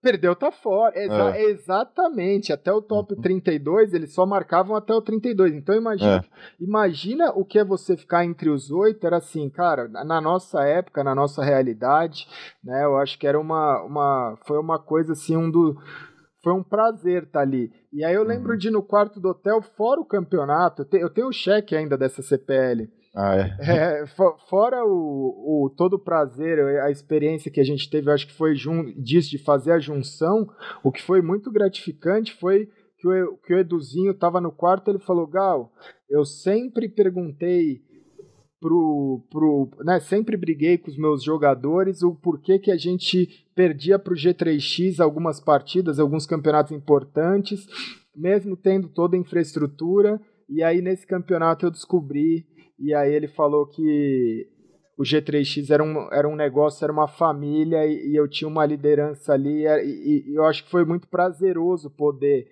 jogar com, com rivais e mostrar que fora a rivalidade, assim, a gente foi uma troca de experiência muito boa. Foi, né? foi. Porque da minha parte eu aprendi muito, eu acho que todo mundo deu muito sangue ali, né? Não tinha, era Brasil, foi quase um time, tipo, né? Foi quase uma seleção brasileira aquele campeonato. Foi. Não tinha time, era, era, era um grupo de brasileiro querendo alguma coisa lá, querendo atingir o máximo possível, entendeu? Então a galera esqueceu totalmente rivalidade, esqueceu qualquer coisa que rolou no passado e, tá, e se uniu, né? para conseguir o, máximo que a gente foi ali, ficou em quinto, né? A gente acabou ganhando do ganhamos do, do 3D. Não, cara, é. esse campeonato foi assim, foi para mim como experiência de vida, eu acho que foi um, um dos campeonatos mais. Mais marcantes. Mais, né, mais marcantes, uhum. assim, tipo, a gente jogou contra muito time bom, a gente ganhou, perdeu, mas a gente, tipo, teve uma, uma experiência que foi, foi, foi muito além do jogo, né? Foi um negócio. Uhum. Foi, foi, foi, essa troca, assim. Essa... Foi uma junção de duas escolas. Exatamente. Né? Exatamente. Uma junção de, de dois estilos de, de, de escola, de CS, vamos e, dizer assim. E, e, eu acho que ali a gente pôde se respeitar todo mundo, que é essa comunicação de tipo, cara, dá o seu melhor, né? Era isso que a gente é. falava. Dá uhum. O da, a gente se preparava às vezes tantas vezes com o time completo e não conseguia ter a alegria, não conseguia ter a leveza para jogar. E ali a gente conseguiu ter tudo isso de um acidente, né, que foi a questão dos vistos, a gente jogava com muita alegria, com muito, tipo, a gente jogou CS ali, né, cara? Não é. tinha, não tinha, né, não, não, não, não, não tinha. E aí dessa questão, beleza teve esse convite, aí depois você acabou voltando para o MBR, porque foi, na verdade, foi só, foi só esse foi só esse convite que rolou, a gente jogou mais de um. Não, a gente só jogou esse campeonato mesmo. A gente jogou só esse, a gente voltou pro, voltou pro Brasil, vocês Isso. continuaram com o time de vocês. Isso. Provavelmente quem estava sem visto deve ter arrumado para vocês Isso. continuarem disputando os outros campeonatos. E depois desse campeonato, é, se eu não me engano, o Kogu parou de jogar, foi jogar futebol. Foi, deve foi ter contado essa história, né? E me chamaram para jogar no lugar dele. Eu atuei por mais um ano, mais ou menos. Você só, com... só pega piano para carregar, né, cara? Tipo, é, não? Sai o BSL te chamam, sai o Kogu te chamam, tipo. Pesado, pesado, pesado. É, é Boltz que se cuide aí nesse carro, pode ficar, ficar vacilando aí, ó. Não, eu tô, tô, não tô longe disso aí agora, eu não tô nem próximo do, do, do nível desses caras, esses caras tão demais, cara, tá maluco. Não, mas, mas é, é, é, é aquilo, a gente sabe, tipo, é, uhum. é, é uma brincadeira aqui, mas é a questão de você, tipo só te, não, não davam coisa fácil pra você resolver. Não davam, não davam. E eu atuei por mais um ano, mais ou menos, e no fim de 2008, início de 2008, eu encerrei. Encerrei. Eles, o Kogu voltou a jogar, eu saí, ele, o Kogu voltou pro time, e eu acabei começando a jogar o WoW. Daí eu me afastei um tempo né, do, do cenário do CS como um todo. Voltou pro WoW? Vol... Não, não voltei. Comecei. Ah, eu não jogava até então. Não jogava o WoW até então. Não ah, jogava, né? Eu, eu conhecia, conhecia, mas não jogava. Eu pensei que você tinha falado no começo da conversa que você começou meio que no WoW, não, não tinha, hum, não, hum. não, não, não, não. Não, comecei, eu comecei a minha, a minha, minha vida de streamer no WoW. Tudo bem, então agora, você já jogava. Isso, exatamente. Então. Mas de, de streamer agora, em 2013. 2012, 2013, entendeu? Ah, entendi. A gente tava falando, a gente tava falando sobre o que, que eu tava fazendo hoje. Ah, entendi, entendi. Uhum. Mas o O ele veio depois, então, como O veio depois no MIBR, do, depois do MIBR, entendeu? O veio em 2008, eu conheci o WoW, me viciei, que é um jogo desgraçado, vai viciar, não adianta. E até um meado de 2013, que foi quando eu conheci o CSGO, Exatamente. Né? E desde então o CSGO me. Esse vírus do CSGO me pegou, cara. O CSGO é demais, demais. É volta, demais, e meia, né? volta e meia me pergunto, pô, CS 1.6 ou CSGO? Eu voto no CSGO, sempre. Você, você vota no CSGO? Eu voto. Eu não, voto, tive, é, eu, eu não tive essa experiência assim, mas eu imagino que é legal ouvir, ouvir de você, porque eu, eu tenho essa curiosidade, assim, mas uhum. o, o, o, o, o que, que você acha, assim, o, qual que é a diferença, né? Porque eu pude, eu perguntei isso pro Kogu, ele explicou, né, explicou da forma dele, mas qual que Mas é ele também vota no CSGO? Cara, ele, eu, eu não cheguei a perguntar, eu acho, qual, eu não pedi para ele escolher. Entendi, mas, mas entendi. eu, eu a, a, minha pergunta para ele é porque assim, hoje todo mundo discute que o CSGO é algo muito mais tático, é algo muito mais moderno, que é algo que tem muito mais diferença, que tem é, as funções, e no CS 1.6 não tinha tudo isso, mas aí eu perguntei para ele qual que era, se tinha realmente essa questão tática, essa questão técnica mudou muito, ou se ainda continua sendo, porque teve o começo do CS 1.6, que é do CS 1.6 não, do CS que era o negócio era mais complicado, mas no final eu acho que já era muito mais próximo do que é hoje, né? Do time, tipo, uhum. eu tenho a padrão ali, é muito mais comunicação do que, uhum. do que uma questão de simplesmente estratégica, né? Todo mundo uhum. tem sua parte, tem sua função, mas você tem. E, e, e você acha que o CS Hoje você é mais CSGO, o porquê, assim? O que que diferencia para você? Eu, eu acho o jogo muito mais dinâmico, assim, a possibilidade de coisas que podem acontecer é muito maior do que o do ponto 6, né?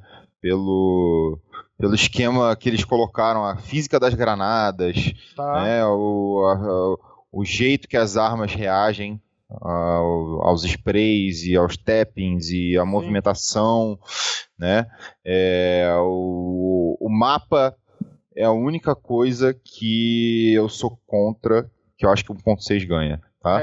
É. é. a poluição do visual no mapa. Sim, né? sim. Porque fica, fica bonito para transmissão, mas para o jogador é algo que não é bacana, cara. Isso. Agora, em termos de, de da física do jogo como um todo, né? movimentação do boneco, é, o jeito que as balas reagem, que elas saem das, das armas, nos, os sprays, os tappings, o, a física das granadas, né? A granada com, com o botão direito do mouse que você pode soltar lá no chão e você pode jogá-la de inúmeras forças Sim. impossíveis e impossíveis, né? Eu acho que dá um, uma dinâmica muito grande pro jogo. Isso, isso é legal, mas assim, estrategicamente falando, você vê muita diferença? Estrategicamente, assim, é óbvio que você tem esses utilities que acabam uhum. mudando o jogo. Mudando o jogo, é. Mas, mas, assim, a dinâmica estratégica, você vê tanta diferença assim? Hum, não muita, não muita, não muita. Hum. É, no fim do 1.6, eu não, eu não jogava, mas acompanhava um pouquinho. O jogo já tinha passado de um ponto de, de, de ter estratégia para mais como o CSGO tá hoje. Né? Exatamente. Né? que nem você comentou. Era só comunicação e abrindo bomba, ia para lá e para cá, no máximo tinha uma estratégiazinha para finalizar. E hoje em dia o CS tá muito, o CS:GO tá muito assim, era trabalhar muito, mais muito. na informação, na comunicação, Isso. entendeu? E não, não, não tem muitas assim táticas inovadoras mais, né? Sim. É muito mais pra... comunicação mesmo. Uhum. Comunicação é, eu, eu, acho que é a, a palavra ideal aí, né, cara? É. Que é isso, tipo, qual dos. O, o, o, eu percebo que hoje os cinco jogadores têm uma voz ativa mais é, muito mais ativa, né? Porque até porque na nossa época também nem tinha TeamSpeak direito, não tinha as coisas, não tinha não tinha um monte de facilidade, né? É. Precisava era no grito. Era no grito. Né? É. Então, às vezes, o cara tava falando lá na ponta, você não escutava, o capitão sentava no meio e ele tentava uhum. passar a informação. Hoje em dia tem muito mais esse lance de você conseguir se comunicar de uma forma fluida com o time, e o time, que era isso, né? Por exemplo, você ganhou no CS 1.6, eu, eu ganhava uma vantagem estratégica ali de chegar, por exemplo, de terra num determinado lugar do mapa e eu não conseguia me comunicar com o meu time para eles aguardarem. E hoje no CS, no CS:GO você consegue trabalhar muito melhor essa parte da comunicação, né? Uhum, exatamente. Com, com toda a infraestrutura. E, e para você agora, como é que tá, cara? A questão, você falou do, né? A gente já contou as histórias aí, MBR, CSGO. CSGO você acha que foi, foi algo muito positivo? Você teve essa, essa é, presença importante, você ganhou muita coisa no CSGO, né? Continuou ganhando, foi eleito aí. Você ainda tem, eu tenho aqui o do time ainda do, do G3X, mas você ganhou dois, dois prêmios no ano passado, né? Ano passado, cara, eu fiquei impressionado de ter conseguido isso, né? É, ano passado a Gamers Club, que é um dos é, maiores é. portais, né? Quem não conhece a Gamers Club não é possível. É. é eles me, me elegeram tá até aqui em cima, como melhor é, player do ano de, de Pistol e de Assault. Falei, olha lá, Pistol. É. Olha lá, falei que vocês estavam falando com o melhor jogador do Brasil de Pistol. E como é que é isso, cara? Porque assim, ainda não teve a premiação 2017. Então a gente uhum. tá falando com o melhor jogador de Pistol e Assault do Brasil nesse momento, né? Como eu costumo, é. Você, a, até, até que chegue a, o próximo, a bola Até que chegue o próximo, eu ainda tô com, com a bola de ouro, né? E, e, como é que foi isso, cara? Tantos anos depois, assim, eu acho que foi, foi um sentimento especial, cara. Como é que. Ah, é, é aquilo. Esse prêmio são para os jogadores que estavam atuando em solo brasileiro. Sim. Né? Okay. Não, não, não, vamos, não vamos se comparar com a galera que é a Legend no Major, é, pô, né, a galera aqui, os, meros mortais que estão aqui no Brasil, pava, né, pava. tentando chegar num outro patamar. Mas eu preciso te cortar agora, cara. Tipo, você quantas pessoas você conhece que são melhores do Brasil em alguma coisa? É, a gente, a gente se acostumou, porque às vezes eu falo isso, às vezes a, a minha rede de amigos é isso. Eu tenho muitos amigos que são campeões brasileiros, campeões mundiais de várias, né, em várias modalidades. Então, para a gente ficou um negócio um pouco normal. Mas uhum. quantas pessoas fora do jogo você conhece que é melhor do Brasil em alguma coisa? Então, quando você compara, beleza, pode ser que você não tenha ganhado o prêmio de MVP dos 20 do anos da HLTV.org. Mas você ganhou o prêmio de melhor do Brasil, cara. O Brasil, ele tem 50, quase 60 milhões de jogadores casuais, tem 12 milhões que acompanham esporte eletrônico. Quantos meninos têm o sonho, tipo, com, com, tantos, num... É um prêmio que, que é foda demais, cara. Eu, é, eu, eu, não enxergava com esses olhos, para falar cara, a verdade pra você. Pelo, pelo amor de Deus. É. E não, mas com certeza, quando saiu esse anúncio do ano passado, né, que saiu saiu em dezembro, se eu não me engano, foi praticamente presente de Natal para mim, porque o ano passado foi bem conturbado para mim. Foram algumas mudanças de time, fui quicado de um time, via para outro, e quicado de novo. Que aí e, você passou e, por Daidai, G3X, Santos, Isso. Team One, G3... uhum. foi eu joguei pelo Santos Dex ano passado. É. Aí, saindo do Santos Dex, eu fiquei com um time sem organização, tentando é. achar alguma organização durante dois meses. O famoso, e... famoso Need Jobs. Need Jobs, é. E disso me chamaram para fazer uma line com G3X, que foi o primeiro, o primeiro time que eu acho que do CSGO que eu mais, mais, tive mais tivemos impacto assim na, na, na, na comunidade. Né? que foi aquele time eu, Michel, KNG, Kaique e Stilega. É bom demais a gente, time, A gente ganhou bastante coisa aqui no Brasil. É, tem, então, tem dois troféus aqui, ó. Tô hum. apontando pra ele, a gente ganhou muita coisa aqui, né, cara? Foi, foi uma experiência muito legal de jogar com jogadores que hoje, pô, são vice-campeões de mesmo, aqui no caso o KN, né, o KN sim, sim. É, fui capitaneado pelo Chilega, que o cara, velho, o cara é, é, é demais, o é estilo é demais. demais, demais, sério mesmo. Foi um dos melhores capitães, assim, que eu já tive o prazer de jogar.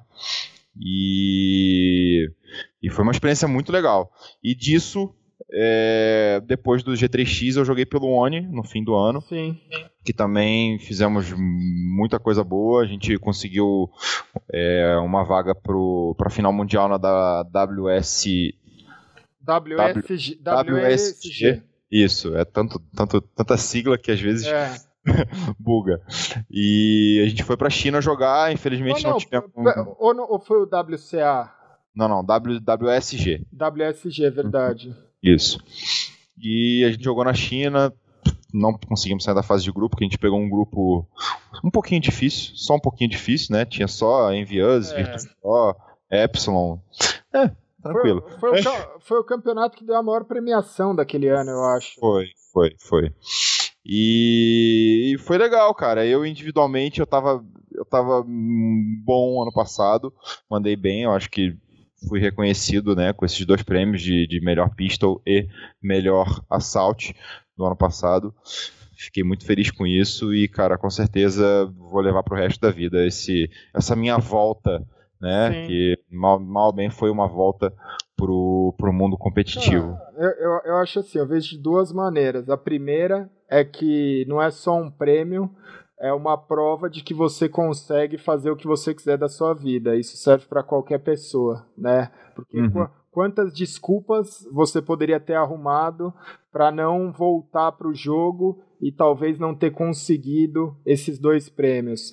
E uma coisa assim, eu vou te perguntar, você dentro da comunidade você é muito reconhecido, mas agora você está indo para esse trabalho de streamer. Você já se considera um influenciador digital, por exemplo? Você tem uma fanbase que é uma fanbase massiva, igual outros jogadores têm? Porque o, o peso, para mim, desse prêmio, para você, desses dois prêmios, não é só a questão de todo. Eu fiquei muito feliz de ver, porque não é só a questão de você ver uma pessoa que tem resiliência, é você ver uma pessoa que realmente mereceu, porque a comunidade votou né? Não foi, não foi através, mesmo sem ter uma fanbase gigantesca e fazer um trabalho que hoje você está fazendo, que é muito mais próximo ao público, você conseguiu ser reconhecido por isso, né? Porque uhum. hoje, hoje a gente vê em outras modalidades o jogador sendo reconhecido muito, é uma guerra muito mais de digital influencer, né? Do influenciador digital do que do jogador.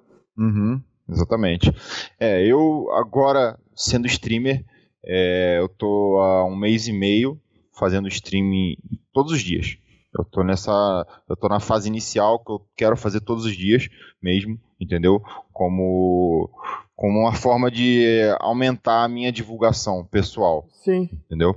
E quanto a ter uma fanbase, Cara, é a quantidade de pessoas que me seguem em Facebook, Twitter, Instagram é muito pequena comparado Sim. às pessoas que estão assim no universo, que acompanham. Estão no universo. É, né? fala, é, porque a gente fala que tem 12 milhões de pessoas que acompanham esporte eletrônico. Você vê que jogador que tem fanbase de 500, 600 mil só numa rede social.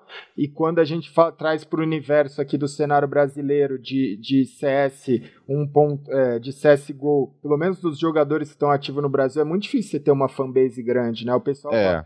uhum. valoriza muito mais lá fora, né? Sim, é porque. E também tem um outro fator.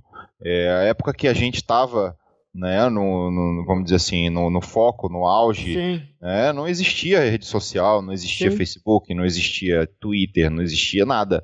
Era só um portalzinho, né, um portalzinho específico é. para pessoas que jogam joguinhos, né? É, no, então, no, nossa meta era ser card top 100 da Soul Game. Soul Game, exatamente. É. E hoje em dia, hoje em dia com o Facebook você tem essa fusão, né, da, das pessoas que só jogam casualmente e, e conhecem pelo Facebook ou pelo Twitter, né, os caras que estão ali trabalhando com isso, entendeu? Vivendo disso, né? Então você consegue fazer essa fusão e você é, atingir novas pessoas, né? Atingir um outro público. Então eu não peguei essa o início dessa era, né, do Facebook, Sim. de Twitter. Né? Eu comecei recentemente a divulgar meu nome né? É, então, é. eu ainda não, eu tenho certeza, né, que eu ainda vou chegar muito, vou muito mais longe, mais distante quanto a pessoas que gostam do meu trabalho. Eu ainda não, não atingi, eu acho que nem 50% do que eu posso atingir, né? Com certeza. Das pessoas que possam gostar do meu trabalho.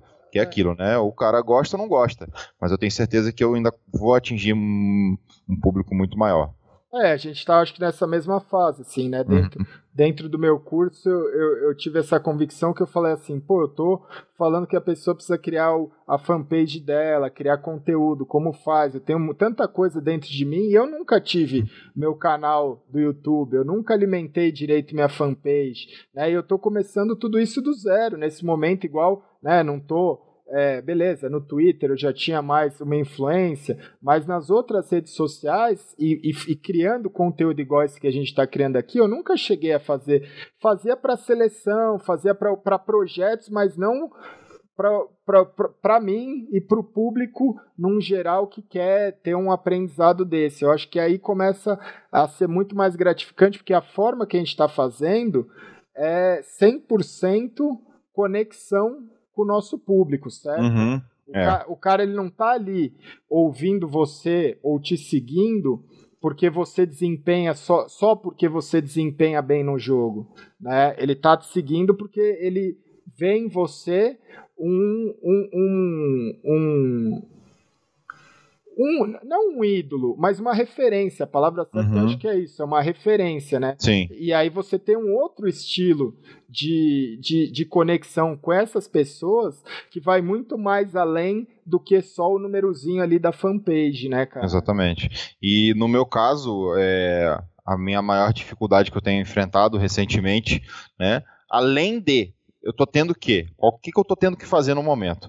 Além de eu ter que atingir mais pessoas a conhecer o meu trabalho. Tá? Além disso, eu tenho que fazer com as pessoas que já conhecem o meu trabalho aceitar a mudança que eu estou tendo no momento, né? Porque todo mundo que me conhece até hoje me conhece como Pava, o jogador de algum time de CS. Sim. Jogador profissional que vai disputar campeonato, que treina, que viaja. As pessoas me conhecem como isso hoje. Eles não conhecem o Pava, né? Não conhecem o Pava streamer. Sim. Então as pessoas acham que eu só jogo CS, que eu tenho que jogar CS, né? As pessoas entram na minha stream, pô, vai jogar CS. Eu não jogo só CS hoje em dia nas minhas streams. Sim. jogo PUBG, jogo CS também jogo um ouzinho de vez em quando, né?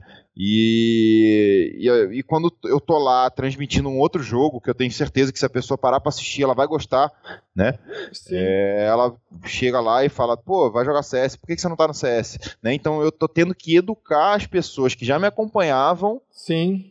a continuar me acompanhando nessa minha nova etapa, entendeu? É, porque você vira um comunicador, né? Um entertainer uhum. ali, de o cara é. tá ali assistindo, que é o que eu falo assim, você tem, às vezes, você tem, quando você tá jogando CS, streamando hoje, aposentado, vamos dizer, você consegue dar uma jogar e se comunicar com a galera que às vezes vale muito mais a pena. O cara vai aprender muito mais coisa ali do que simplesmente jogando uma partida profissional, porque você tá ali, você tá entretendo, você tá conversando, uhum. você, ah, muitas vezes você explica o que, que você tá fazendo, o que você não tá, porque você não tem aquela pressão do cara que tá em, em, em, na ativa ali competindo. Uhum. Mas, mas eu acho que é uma questão muito interessante isso de tipo, são você vai criando, são, são personagens diferentes, né? Porque existe o Pava jogador, existe o, o, o Rafael, né? Uhum. E existe agora o Pava streamer. Porque Sim. o que eu percebo na stream hoje, e qual que é para mim a grande dificuldade é assim, cara, se eu tivesse aberto, eu jogo Clash Royale. Uhum. Eu, eu, eu, eu, tenho um bom nível no Clash Royale, eu me considero um bom jogador. Se eu tivesse aberto um canal de Clash Royale, cara, em dois, três dias, sei lá quantos dias, o negócio explode, né? Uhum. Mas não é isso que eu quero fazer. Eu queria fazer um conteúdo que é o conteúdo que eu acho que é voltado para mim. Dentro, uhum. dentro do mundo dos streamers, eu percebo muito isso. Assim, tem aquele streamer que ele é 100% um showman, uhum. né? E aí você Sim você assiste. E, e, e, e, como é que funciona? Porque muita, às vezes muita gente que está assistindo aqui vai querer saber dessa questão do Pavo. Eu acho que o, o assunto muito importante é do Pavo Streamer. Como, tá. que, como que é para você isso? Porque você está criando um canal de entretenimento, mas é uma linha muito tênue, porque você não quer ser aquele cara que as pessoas olham e dão risada e tiram sarro e assiste seu vídeo para dar risada. Sim né? Nem o, nem o seu vídeo, nem sua stream. Não é só para isso, né? Uhum. Então, Gal, é, eu já teorizei muito, eu assisto muito stream também, é, já teorizei muito isso na minha cabeça, tá? Como, como que eu comecei a teorizar isso? Né? É, eu comecei a reparar que quando eu acabava, quando acaba, acaba minhas streams, minha cabeça fica mil, Sim. a mil, e eu começo a me assistir um pouco, eu falo, caramba, eu não, não faço essas coisas normalmente, né? Você tá ali e como personagem. Eu tô ali como um personagem, mas, mas assim, eu, por mais que eu não, eu não sou, assim, eu não sou um cara do humor, eu não sei fazer humor, Sim. tá? Não tenho esse talento. É, eu sei jogar joguinhos, é isso. Sim. Eu sou, eu sou bom nos joguinhos que eu jogo, né? Então é o que eu sempre achei. Para ser streamer tem, tem duas linhas, né? A linha de, do entretenimento e a linha do, do gameplay, tá? Sim. E se você tiver os dois, pô, melhor ainda. Né? Exatamente. Melhor ainda. E o, o Dr. Disrespect é um dos exemplos. Você já parou pra assistir esse cara? Não, ainda não, mas eu já vi muita, cara, muita referência esse boa. Cara, esse cara, ele é um, um mito da, da, da, streaming, tá? Sim. Ele conseguiu fazer um personagem que ele fica nesse personagem o tempo inteiro, tá? Ele encarna o Dr. Disrespect e o cara é... Ele, meu irmão, ele domina. Ele é um ator absurdo. Ele não é ator profissionalmente, tá? Mas, mas eu, chamo, é... eu chamo ele de ator porque Sim. o que ele faz, ele tá atuando, né? E eu já vi entrevistas com ele e ele explicando como é que é esse essa, essa linha que você estava falando sobre. E eu, assim, eu não sou, como eu falei, são do, dois caminhos, né? Humor e gameplay. É, o meu objetivo é passar um gameplay maneiro pra galera que assiste. Tá? E, e eu, eu acabo né, por ter pessoas me assistindo, ter essa interação instantânea no chat com você, você acaba né, é, encarnando um personagem ali. Sim. Não que eu seja um personagem de humor engraçado, não. não mas você acaba é. falando sobre coisas, assuntos, agindo de uma forma que é diferente. E, e, pelo menos comigo é assim, eu não, eu não faço nada forçado. As coisas acontecem naturalmente, né? Sim. Durante as minhas streams. Mas, ao mesmo tempo, ali não é o Rafael Pavanelli que tá aqui, vai, sai com a, sai com a noiva para comer. Sim. Não é. É um, é um personagem. É diferente até desse que está nesse vídeo aqui, que eu acho Exatamente. que é, é, né, que aqui a gente está falando a ideia desse, desse quadro é justamente trazer as pessoas, não os personagens. Eu acho uhum. que é uhum. isso que você falou faz muito sentido, porque é isso. Por exemplo, eu estou dando o curso, às vezes eu estou fazendo um vídeo, eu coloco uma o, o personagem ali, que é o uhum. personagem do instrutor, que não é o personagem que quando eu tô saindo aqui, eu não tô batendo papo com você igual eu faço o meu conteúdo, né? Uhum. Mas você tem que escolher e, e, e, é um caminho, na minha visão, o caminho do humor, ele é muito sedutor, né? Ele é um, uhum. caminho, ele é um caminho muito porque ele vai regrar tudo, né? Então, tipo, que tipo de post que você vai fazer na sua rede social? Como, uhum. como que vai ser a sua forma de você divulgar a sua stream? Quais que vão ser né, os jargões ou os bordões? O que, que você vai usar? Qual tipo de linguagem visual? Você precisa pensar em tanta coisa, porque, uhum. é, porque é meio que uma ida sem volta. Né? E aí você acaba virando mais humorista uhum. do que um jogador. Você pode ser os dois, mas é, é complicado, porque, na minha visão, é um caminho eu não vou falar mais difícil, mas é um caminho pelo menos mais complicado de se atingir, porque é isso, hoje você cria um, uma fanpage de humor e você cria uma fanpage com conteúdo sério, bacana, bom, bem produzido, o que que vai chamar mais atenção? É, é humor. O, é o meme ou é lá o, uma, né, um, te, um bom texto? Né? A gente, a, a, gente vive nessa geração. Então, eu acho que a diferença a gente pode perder de um lado, mas o do outro é que as pessoas que estão nos acompanhando nesse momento é, aquela, é aquele velho lance da qualidade não quantidade, né? Eu vou, eu vou, vou parabenizar você pelas palavras colocadas Cara. para tocar nesse assunto. Cara. Eu tô impressionado. Cara, porque. Não, mas é porque eu, eu tô vivendo isso assim nesse momento. Porque assim, cara, eu não quero, sei lá, eu sei que se mil pessoas assistiram um vídeo que eu fiz, ou 300 ou 400, são pessoas que estão realmente interessadas naquilo ali. E às vezes eu posso ter. É, é, é, é, é, muito louco, assim. É, você cria uma relação que hoje, hoje eu tenho certeza. Por exemplo, tem streamer, tem influenciador que ele tem uma fanbase gigante, mas à noite, se furar um pneu, ele não tem nenhum desses caras para ajudar ele ali. Né? Uhum. Né? E hoje o público que eu consigo trazer eu acredito assim, eu não vou me iludir e falar, nossa, agora o cara é meu brother, mas eu acredito que é uma relação onde as pessoas, por exemplo, dentro do curso, o cara me pergunta: pô, você acha que eu devo largar o emprego? Você acha que eu devo dedicar menos tempo para minha namorada? Qual é o momento? Você está ajudando o cara a tomar decisões de vida. Então é, é uma é uma relação com o seu público totalmente diferente do que uma relação do humor. Assim como uhum. você tem no, no, no, seu grau de streamer. Né? Você traz para ele uma bagagem, uma experiência totalmente diferenciada do que um cara do humor. Né? Porque uhum. você pode ter lá 40 mil pessoas, 60 mil pessoas te assistindo, que na verdade só quer dar risada do seu conteúdo, né? É, é um é assunto bem delicado a tocar, né?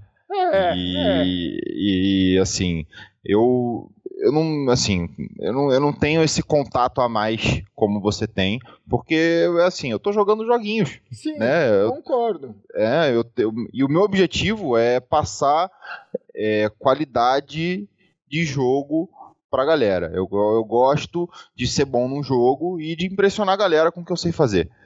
Mas, mas, agora você já tocou num ponto, que é isso. Você já uhum. se posicionou você já tem a sua visão, uhum. seu posicionamento. Esse é o meu posicionamento, exatamente. Que, que, o cara vai entrar para assistir um bom gameplay com uma Isso. pessoa que tem uma cabeça diferenciada. Uhum. E que vai, é. né? Porque me perguntaram, ah, o que, que você vai fazer agora sem jogar CS? Cara, eu gosto de jogar eu sei jogar e eu vou fazer isso só que transmitindo. Eu vou fazer isso e eu vou fazer dar certo, entendeu? Eu vou fazer de um jeito que a galera vai gostar e eu vou conseguir viver disso. Eu tô nesse, nesse momento, esse é o meu sonho, entendeu? É, e dá pra ver. Cara, é, é o que eu falo com todo mundo, assim, tipo.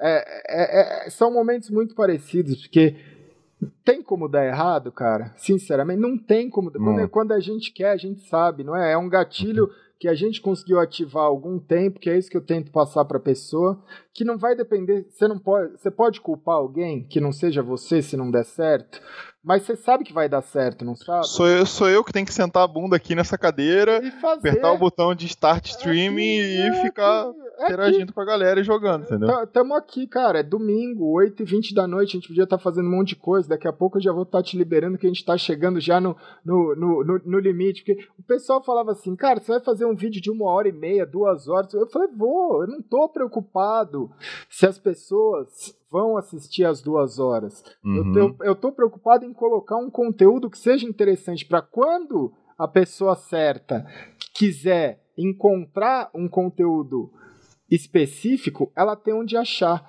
Uhum. Eu, eu penso, a minha, a minha, o meu posicionamento, igual você falou do seu, é produzir conteúdos que eu gostaria de ter recebido quando eu comecei a jogar ou quando eu jogava. Uhum, uhum. Então, eu não tô.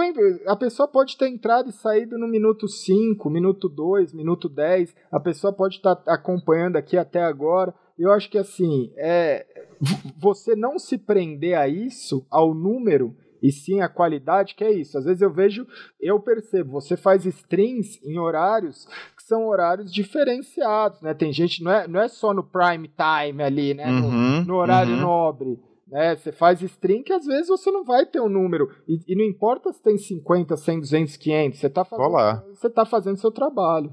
Uhum. Né? Com a mesma empolgação que eu com estaria com 10 mil pessoas. Exata, exatamente. Eu acho que isso é a, é, é a, é a base assim, de te fazer. O que, que te faz feliz? Hoje te completa isso, né? Uhum. Você poder ter essa liberdade de você poder desempenhar. E assim, assumir, acho que você falou tudo. Você assumir um personagem que condiz com, com o Pava. Né? Você não está forçando nenhuma barra em relação. Acho que taria, seria muito mais é, é, conturbado para você nesse momento, se você assumisse um posicionamento que não fizesse coerência com, com, com o que você é, né? Com a sua uhum. história, uhum. com o que você pôde trazer.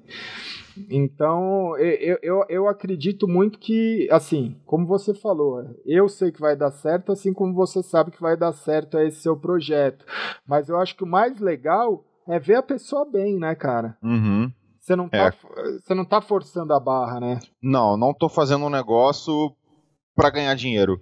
Eu tô fazendo um negócio que eu sei que dá para ganhar dinheiro e que eu gosto de fazer, que é o que eu sei fazer, que é o que eu sempre fiz, entendeu? Que é jogar, jogar alguma coisa e disputar e ser é, competitivo dentro do jogo, né? Que os jogos que eu jogo hoje é CS e o PUBG, Sim. PlayerUnknown Battlegrounds, né? E é um jogo competitivo, então tu joga com os amigos, joga sozinho, Sim. mas tá sempre é, buscando algo a mais, né? De melhorar e fazer aquele, aqueles os games com muitas kills e kills difíceis e passar, fazer highlight, né? Sim. E é isso, cara. É isso que eu gosto de fazer e eu tenho certeza que é isso que vai me fazer. É, que eu vou fazer pro resto da vida, cara. É isso. E é entendeu? fácil? Vai falar que é fácil? Não é, não é. Não, não é, é, né, cara? Não é. Não Cansa. Cansativo. É cansativo. Cansativo assim, você cansa fisicamente. Sim. Tá? Porque, vamos dizer, eu pego aqui e faço uma stream de 7 horas. É muita tá? coisa, cara. 7 horas jogando é uma coisa. 7 horas jogando com, com uma câmera na sua cara, com um chat te julgando o tempo inteiro. Sim. Né? Porque é o que eu falei, eu quero levar uma, uma, um, um conteúdo de qualidade no gameplay. Tá? É o que eu, o meu objetivo é esse. Tá? Ser bom nos jogos que eu estou jogando. Eu não quero entrar num joguinho e ficar fazendo palhaçada. Eu quero Sim. entrar no joguinho e ser o cara do game. Sim. Entendeu? É isso. E ao mesmo tempo que isso, não é todo dia que você consegue performar num alto nível. Sim. Então tem, tá sempre o tempo inteiro o chat tá te julgando, entendeu? Sim. Se eu não tô fazendo eles rirem, eles estão lá me julgando, entendeu? Sim é, é complicado. Então você fazer uma, uma streaming de 7 horas consecutivas é muito mais cansativo do que você tá sentado jogando um joguinho durante 7 horas. Então, cansa, mas tamo aí. É, não, você é... pegar, se você pegar minha, é, o meu histórico de, de, de, de, de tempo streamando aí no, no meu canal, tá, tá grande. Puxado. Tá puxado. Não, é porque assim, é, muita gente, eu acho que é, entrou aqui para conhecer a história, para ver, para, né? Porque é, é, o, o, o, conteúdo do canal eu sei que tá bacana, mas assim, eu acho que você entrou num ponto que é dentro de todos que eu falei, que é essa questão do streamer. E é um streamer que está no momento que, por mais que você já atingiu mais de meio milhão de visualizações, que você já está fazendo a sua base, você está num, podemos chamar assim, engatinhando, engatinhando, uhum. né? E, e às vezes o cara vem, isso assim, ó, a gente está falando de uma pessoa que tem 14 anos de esporte eletrônico, 14, 15 anos, que já foi jogador dos melhores times do Brasil, que é o atual melhor rifler e, e pistol do Brasil, que poderia, que tem uma história para contar, que tem um monte de coisa, que tem te, teoricamente você teria uma vantagem sobre os outros. E você tem que ralar, cara. Você tem que trampar, você tem que fazer, porque ninguém vai fazer por você. Exatamente. E, e esse pensamento você tem. Porque uhum. o, o, a, as pessoas acham que é um negócio mágico, né? Que é um negócio assim, ah, não, pô, me passa aí, Pava, como é que, né, como é que você faz aí a stream, me passa a configuração, sei lá, o, o XPTO, e aí eu vou virar streamer, e da noite pro dia o cara vai ter uma fanbase e vai virar, vai, vai se sustentar do negócio. Uhum. É, leva muito mais tempo, cara. Leva é. para mim, para pro Pava, para vários. É, é, muito complicado, né? Você e, e se você não tiver essa cabeça, que é isso que ele falou aqui que você tem que aprender, que é independente do que aconteceu, o corpo pode estar cansado, mas a mente, você acorda todo dia falando assim, puta, eu vou fazer uma streamzinha hoje, vai ser irada, não é? Todo santo é isso, dia. É isso, cara. E eu não tô fazendo um showzinho aqui para você, não. Mas todo santo dia. É isso. É, eu dou graças a Deus que eu tenho uma mulher que mora comigo, que ela é do caralho e ela aguenta é, essa minha é vida, que não é fácil. E, cara, eu acordo pensando como que vai ser a stream de hoje. O que, que eu vou fazer, tá? É, de novo hoje. Sempre, sempre acordo com isso na cabeça. Entendeu? É, é, é, é, eu acho assim, é o mesmo pensamento que eu tô, que tipo, não tem feriado, não tem sábado, não tem domingo. Eu tô com o meu projeto, abracei, abracei outro projeto, então eu vou ser o produtor executivo da Arena de Games da Comic Con Experience, que agora é dia 2. Dia 2 é meu aniversário vai começar a montagem. Os caras viraram e falaram, pô, mas é meu seu aniversário. Eu falei, não tem lugar melhor do mundo para eu passar meu aniversário do que na montagem de um evento como esse, porque tá dentro de mim, né? E, e, e, e quando você fala, hoje eu soltei um vídeo que era justamente falando né, hoje, para quem está aí, não sei, esse vídeo pro, provavelmente você vai ver, o vídeo é de ontem. Mas, uhum. é, mas é falando como convencer a sua família que você vai ser um pro player. E você falou aqui que é isso, hoje você tem a namorada, você tem sua família tal. Mas para convencer qualquer pessoa, você conseguiu convencer ela porque você se convenceu antes de qualquer coisa. Porque se ela olhasse e falasse assim, putz, eu não tenho. Não é? A certeza tem que estar tá dentro de você. Uhum. Se a certeza estiver dentro de você e você olhar nos olhos da pessoa e falar, cara, é isso que eu vou fazer, vai dar certo, o negócio vai virar, eu tô empenhado nisso, é isso que, que, que, que me faz feliz. E a pessoa olha e vê você nessa situação passando essa seriedade, não tem como a pessoa não te respeitar, concorda? Concordo, concordo plenamente, porque você acabou de, de, de explicar o que, que é a minha vida hoje. É isso, cara. É, é, é, é, eu acho que as pessoas ficam cobrando tanto porque é isso, tipo, eu quero ser, mas não quero ser. Ah, eu vou ser jogador, mas é difícil. Eu vou ser streamer, eu vou ser youtuber. As pessoas só querem ser, mas quem faz? Quem, quem vai lá e faz, acorda todo santo dia, né? Tipo, eu, eu falei, eu, eu tô lidando com isso, porra, eu acordo sete, meia, oito da manhã antes do meu despertador tocar, porque eu quero saber se tem alguma mensagem, alguma dúvida de algum aluno, alguma coisa que eu... E aí quando eu vejo o dia já tá passando, chegou a noite eu falo assim, caralho, que dia foda, cara, que dia, uhum. tipo, prazeroso, e aí tem reunião, e aí tem coisa, tipo, porque você tá fazendo o que você ama, você não tem estresse, cara, você vira, sua feição muda, você, você, você, você me parece estar tá muito bem hoje, né? Tô, cara. Tô, é. tô, muito, tô muito feliz. Tô muito feliz porque, assim, é... como é que eu posso explicar? Eu, assim, no CS, eu nunca fui campeão de Major, tá? tá. Nunca fiz nada próximo do que os caras que estão aí hoje estão fazendo. Mas né? você era Legend. Você era eu, Legend. eu era, eu, eu já eu era Legend. Legend. Estou no hall, hall da fama. Tá? Você, é, é, é, você era Legends, cara. Tá, beleza. Mas, ao mesmo tempo, eu já fiz muita coisa, já conquistei muita coisa que muita gente nunca conseguiu, né? Já viajei muito, já fiz de tudo, entendeu? Já fiz de tudo que, que dá para fazer no CS.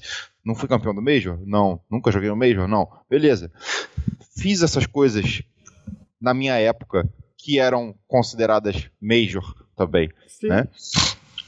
E hoje eu me eu me sinto, eu, tô, eu tenho a mesma empolgação com as minhas streams hoje, Nossa. a mesma empolgação que eu tinha em 2003 quando eu entrei no MBR. É, é, é você falou tudo, cara. É, Entende? É, eu entendo. Esse, esse ponto. É, é, isso que você falou. Hoje eu tenho a mesma empolgação pelo que eu tô fazendo do que quando eu acordava às 5 e meia da manhã para fugir de casa e ir pra Lan House, cara. É meio que isso, assim, tipo. E quando... É uma coisa nova que eu gosto de fazer, é. que eu sei que eu sou bom e que eu tenho que fazer dar certo. Entendeu? Exatamente. É. Esse é o segredo, galera. O Pavo acabou de falar o segredo aí, a fórmula, a fórmula mágica que todo mundo pede, que todo mundo pergunta, essa é a fórmula mágica, cara. Não tem outras palavras, né? Tem muita gente que fala e não, não põe no papel e é difícil, é trabalhoso, é longo, é cansativo, mas não precisa ser chato porque você tem que amar. Se você amando, tá tudo certo. Eu acho que é isso, Pava. Que mais? Cara, o que, que você pode. Em relação, acho que assim, todos os pontos, as dúvidas que eu tinha, uhum. você matou. Eu gostaria agora que você deixasse sua mensagem ou se você tiver mais alguma coisa para alguma, alguma algum ponto a colocar, mas eu acho que assim, foi um puta papo, já vai dar mais de uma hora e 45, uma hora e 50. Eu tô tentando de deixar abaixo de duas horas uhum. para não virar daqui a pouco eu vou estar tá fazendo Senhor dos Anéis.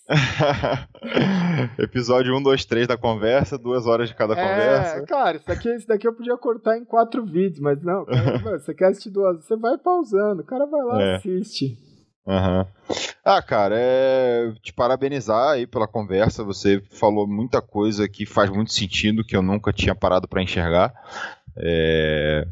Muita coisa que me deixa mais empolgado ainda para continuar fazendo o que eu tô fazendo. E, cara, total admiração por tudo que você já fez e tudo que a gente já passou junto também. É muito. E só desejo, velho, total sorte aí para você e eu tenho certeza que o que você tá fazendo também vai dar certo, assim como as coisas que eu estou fazendo. É, da, é da mesma geração. Mas e pra, é. e pra galera, pra quem tá acompanhando, vou deixar eu fazer questão. A primeira coisa que vai ter aqui, embaixo do vídeo, é o link da stream, que é de que horas a que horas Todo, é todo dia, né, cara? Então, Essa... então, Gal, vou te explicar mais ou menos o que, que passa na minha cabeça, tá? Eu, como estou começando, eu pretendo fazer o máximo de horas okay. possíveis, né? E o que, que tem acontecido com o meu calendário diário, é, tá? É. Meus horários. Eu acabo fazendo stream até ficar cansado. Sim. Canso, durmo, acordo. Como stream até ficar cansado. Sua namorada é guerreira, acordo. hein? Sua namorada... Guerreira. Guerreira. Guerreira. Beleza. Guerreira. E é. E cara, e e o meu horário acaba sendo invertido, né? Sim. Acaba trocando, eu acabo trocando dia pela noite, de noite pelo dia e vai invertendo. No hoje, vou te dar um exemplo. Hoje eu acordei meio-dia, fiz stream ontem até três da manhã, duas e meia da manhã, Sim. entendeu? E provavelmente hoje vou começar depois que terminar essa conversa com você e vou até mais tarde. Sim. E, e, vou, e vai nessa. E qual que é o que, que eu enxergo disso? É, eu enxergo disso que eu tô atingindo públicos de horário diferentes, Sim. Né? públicos de horários diferentes e estou fazendo a maior quantidade de conteúdo possível. E o que, que eu falo com a maior quantidade de conteúdo possível? É... Eu estou criando conteúdo, desculpa, estou criando conteúdo, jogadas, lances engraçados, é... tiros bonitos, e eu estou separando tudo isso numa planilha que já está gigantesca, tá?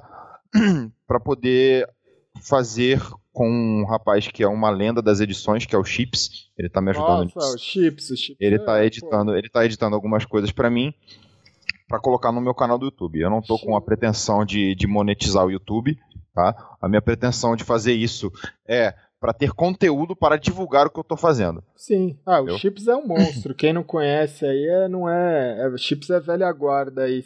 ele é monstro é, demais. Monstro é, demais. É, ele é ele... de frag movie, ele é, ele, ele é cruel, ele já fez cara. Um, ele já fez um vídeo meu já, tá? Um vídeo meio explicativo do, do PUBG que eu tô jogando.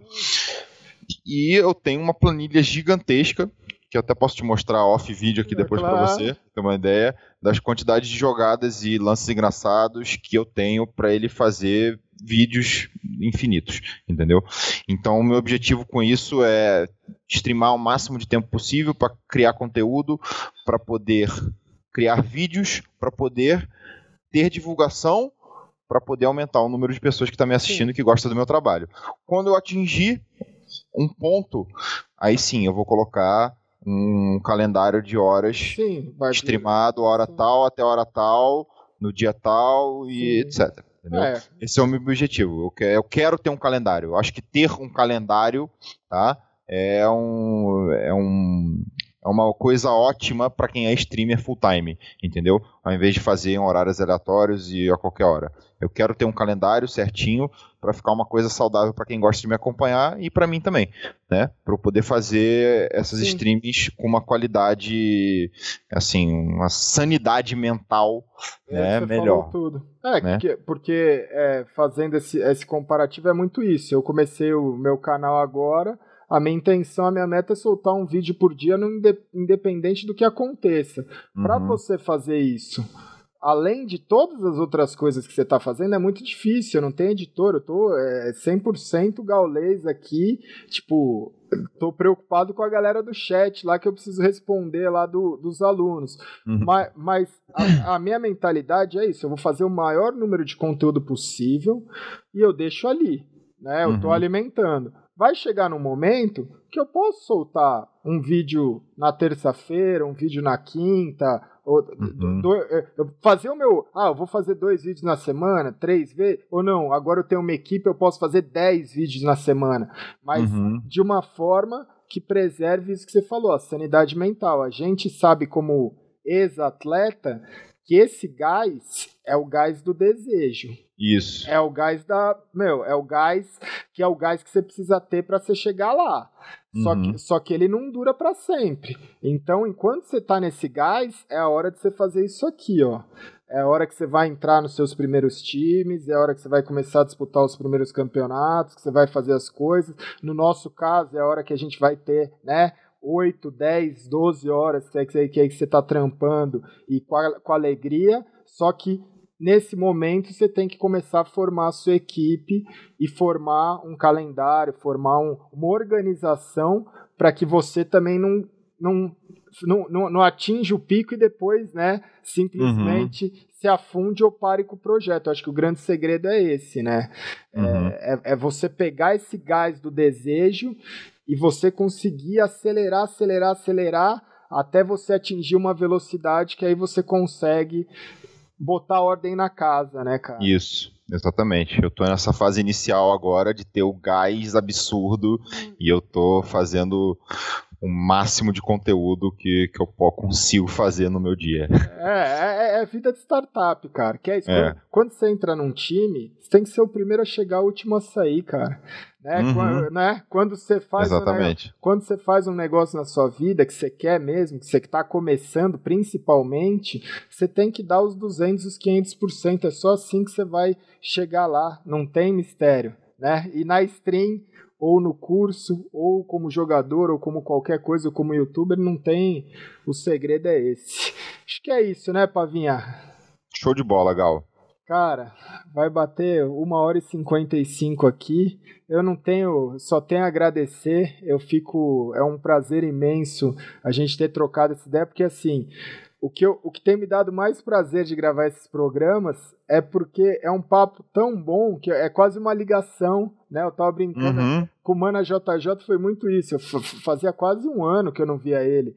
É quase, uhum. é quase uma ligação para um amigo onde você relembra de muita coisa e a gente troca informação e muita coisa que você falou faz sentido para mim, eu vou conseguir olhar de uma outra forma Muita uhum. coisa que, que eu falei, talvez você vai enxergou e vai olhar de outra forma. E o público que está assistindo, se seja um ou se seja um milhão, eu acredito que se ele souber aproveitar o que nós dois estamos falando aqui, também vai ter se, se entretido e vai ter conseguido olhar para um objetivo de vida, como é que a gente faz para chegar lá. Não é isso? Exatamente. Estamos fechados, então? Fechou, Gal. Oh, Prazerzão. Muito obrigado pela oportunidade. E daqui a um aninho a gente marca outra conversa dessa. Quando a gente estiver explodindo. É, fechado. Tá, tá, eu, tá, dou, eu, dou, eu dou um aninho cara, pra gente. Cara, você vai ver. Eu vou, vou, ter até meu estúdio. Quem sabe? A gente não vai fazer nem por Skype. A gente já vai. vai ao vivo. ao vivo. Ao vivo Fechou. no estúdio. Fechado, Pava. Sem, sem palavras. Só agradecer. Muito obrigado para quem assistiu todo esse tempo de gravação. Mais uma vez eu vou deixar a stream do Pava, o link do canal do Pava, do, no, nos primeiros comentários aqui. E eu espero que você tenha gostado e até o próximo Melhor de Dois. Grande abraço e até lá.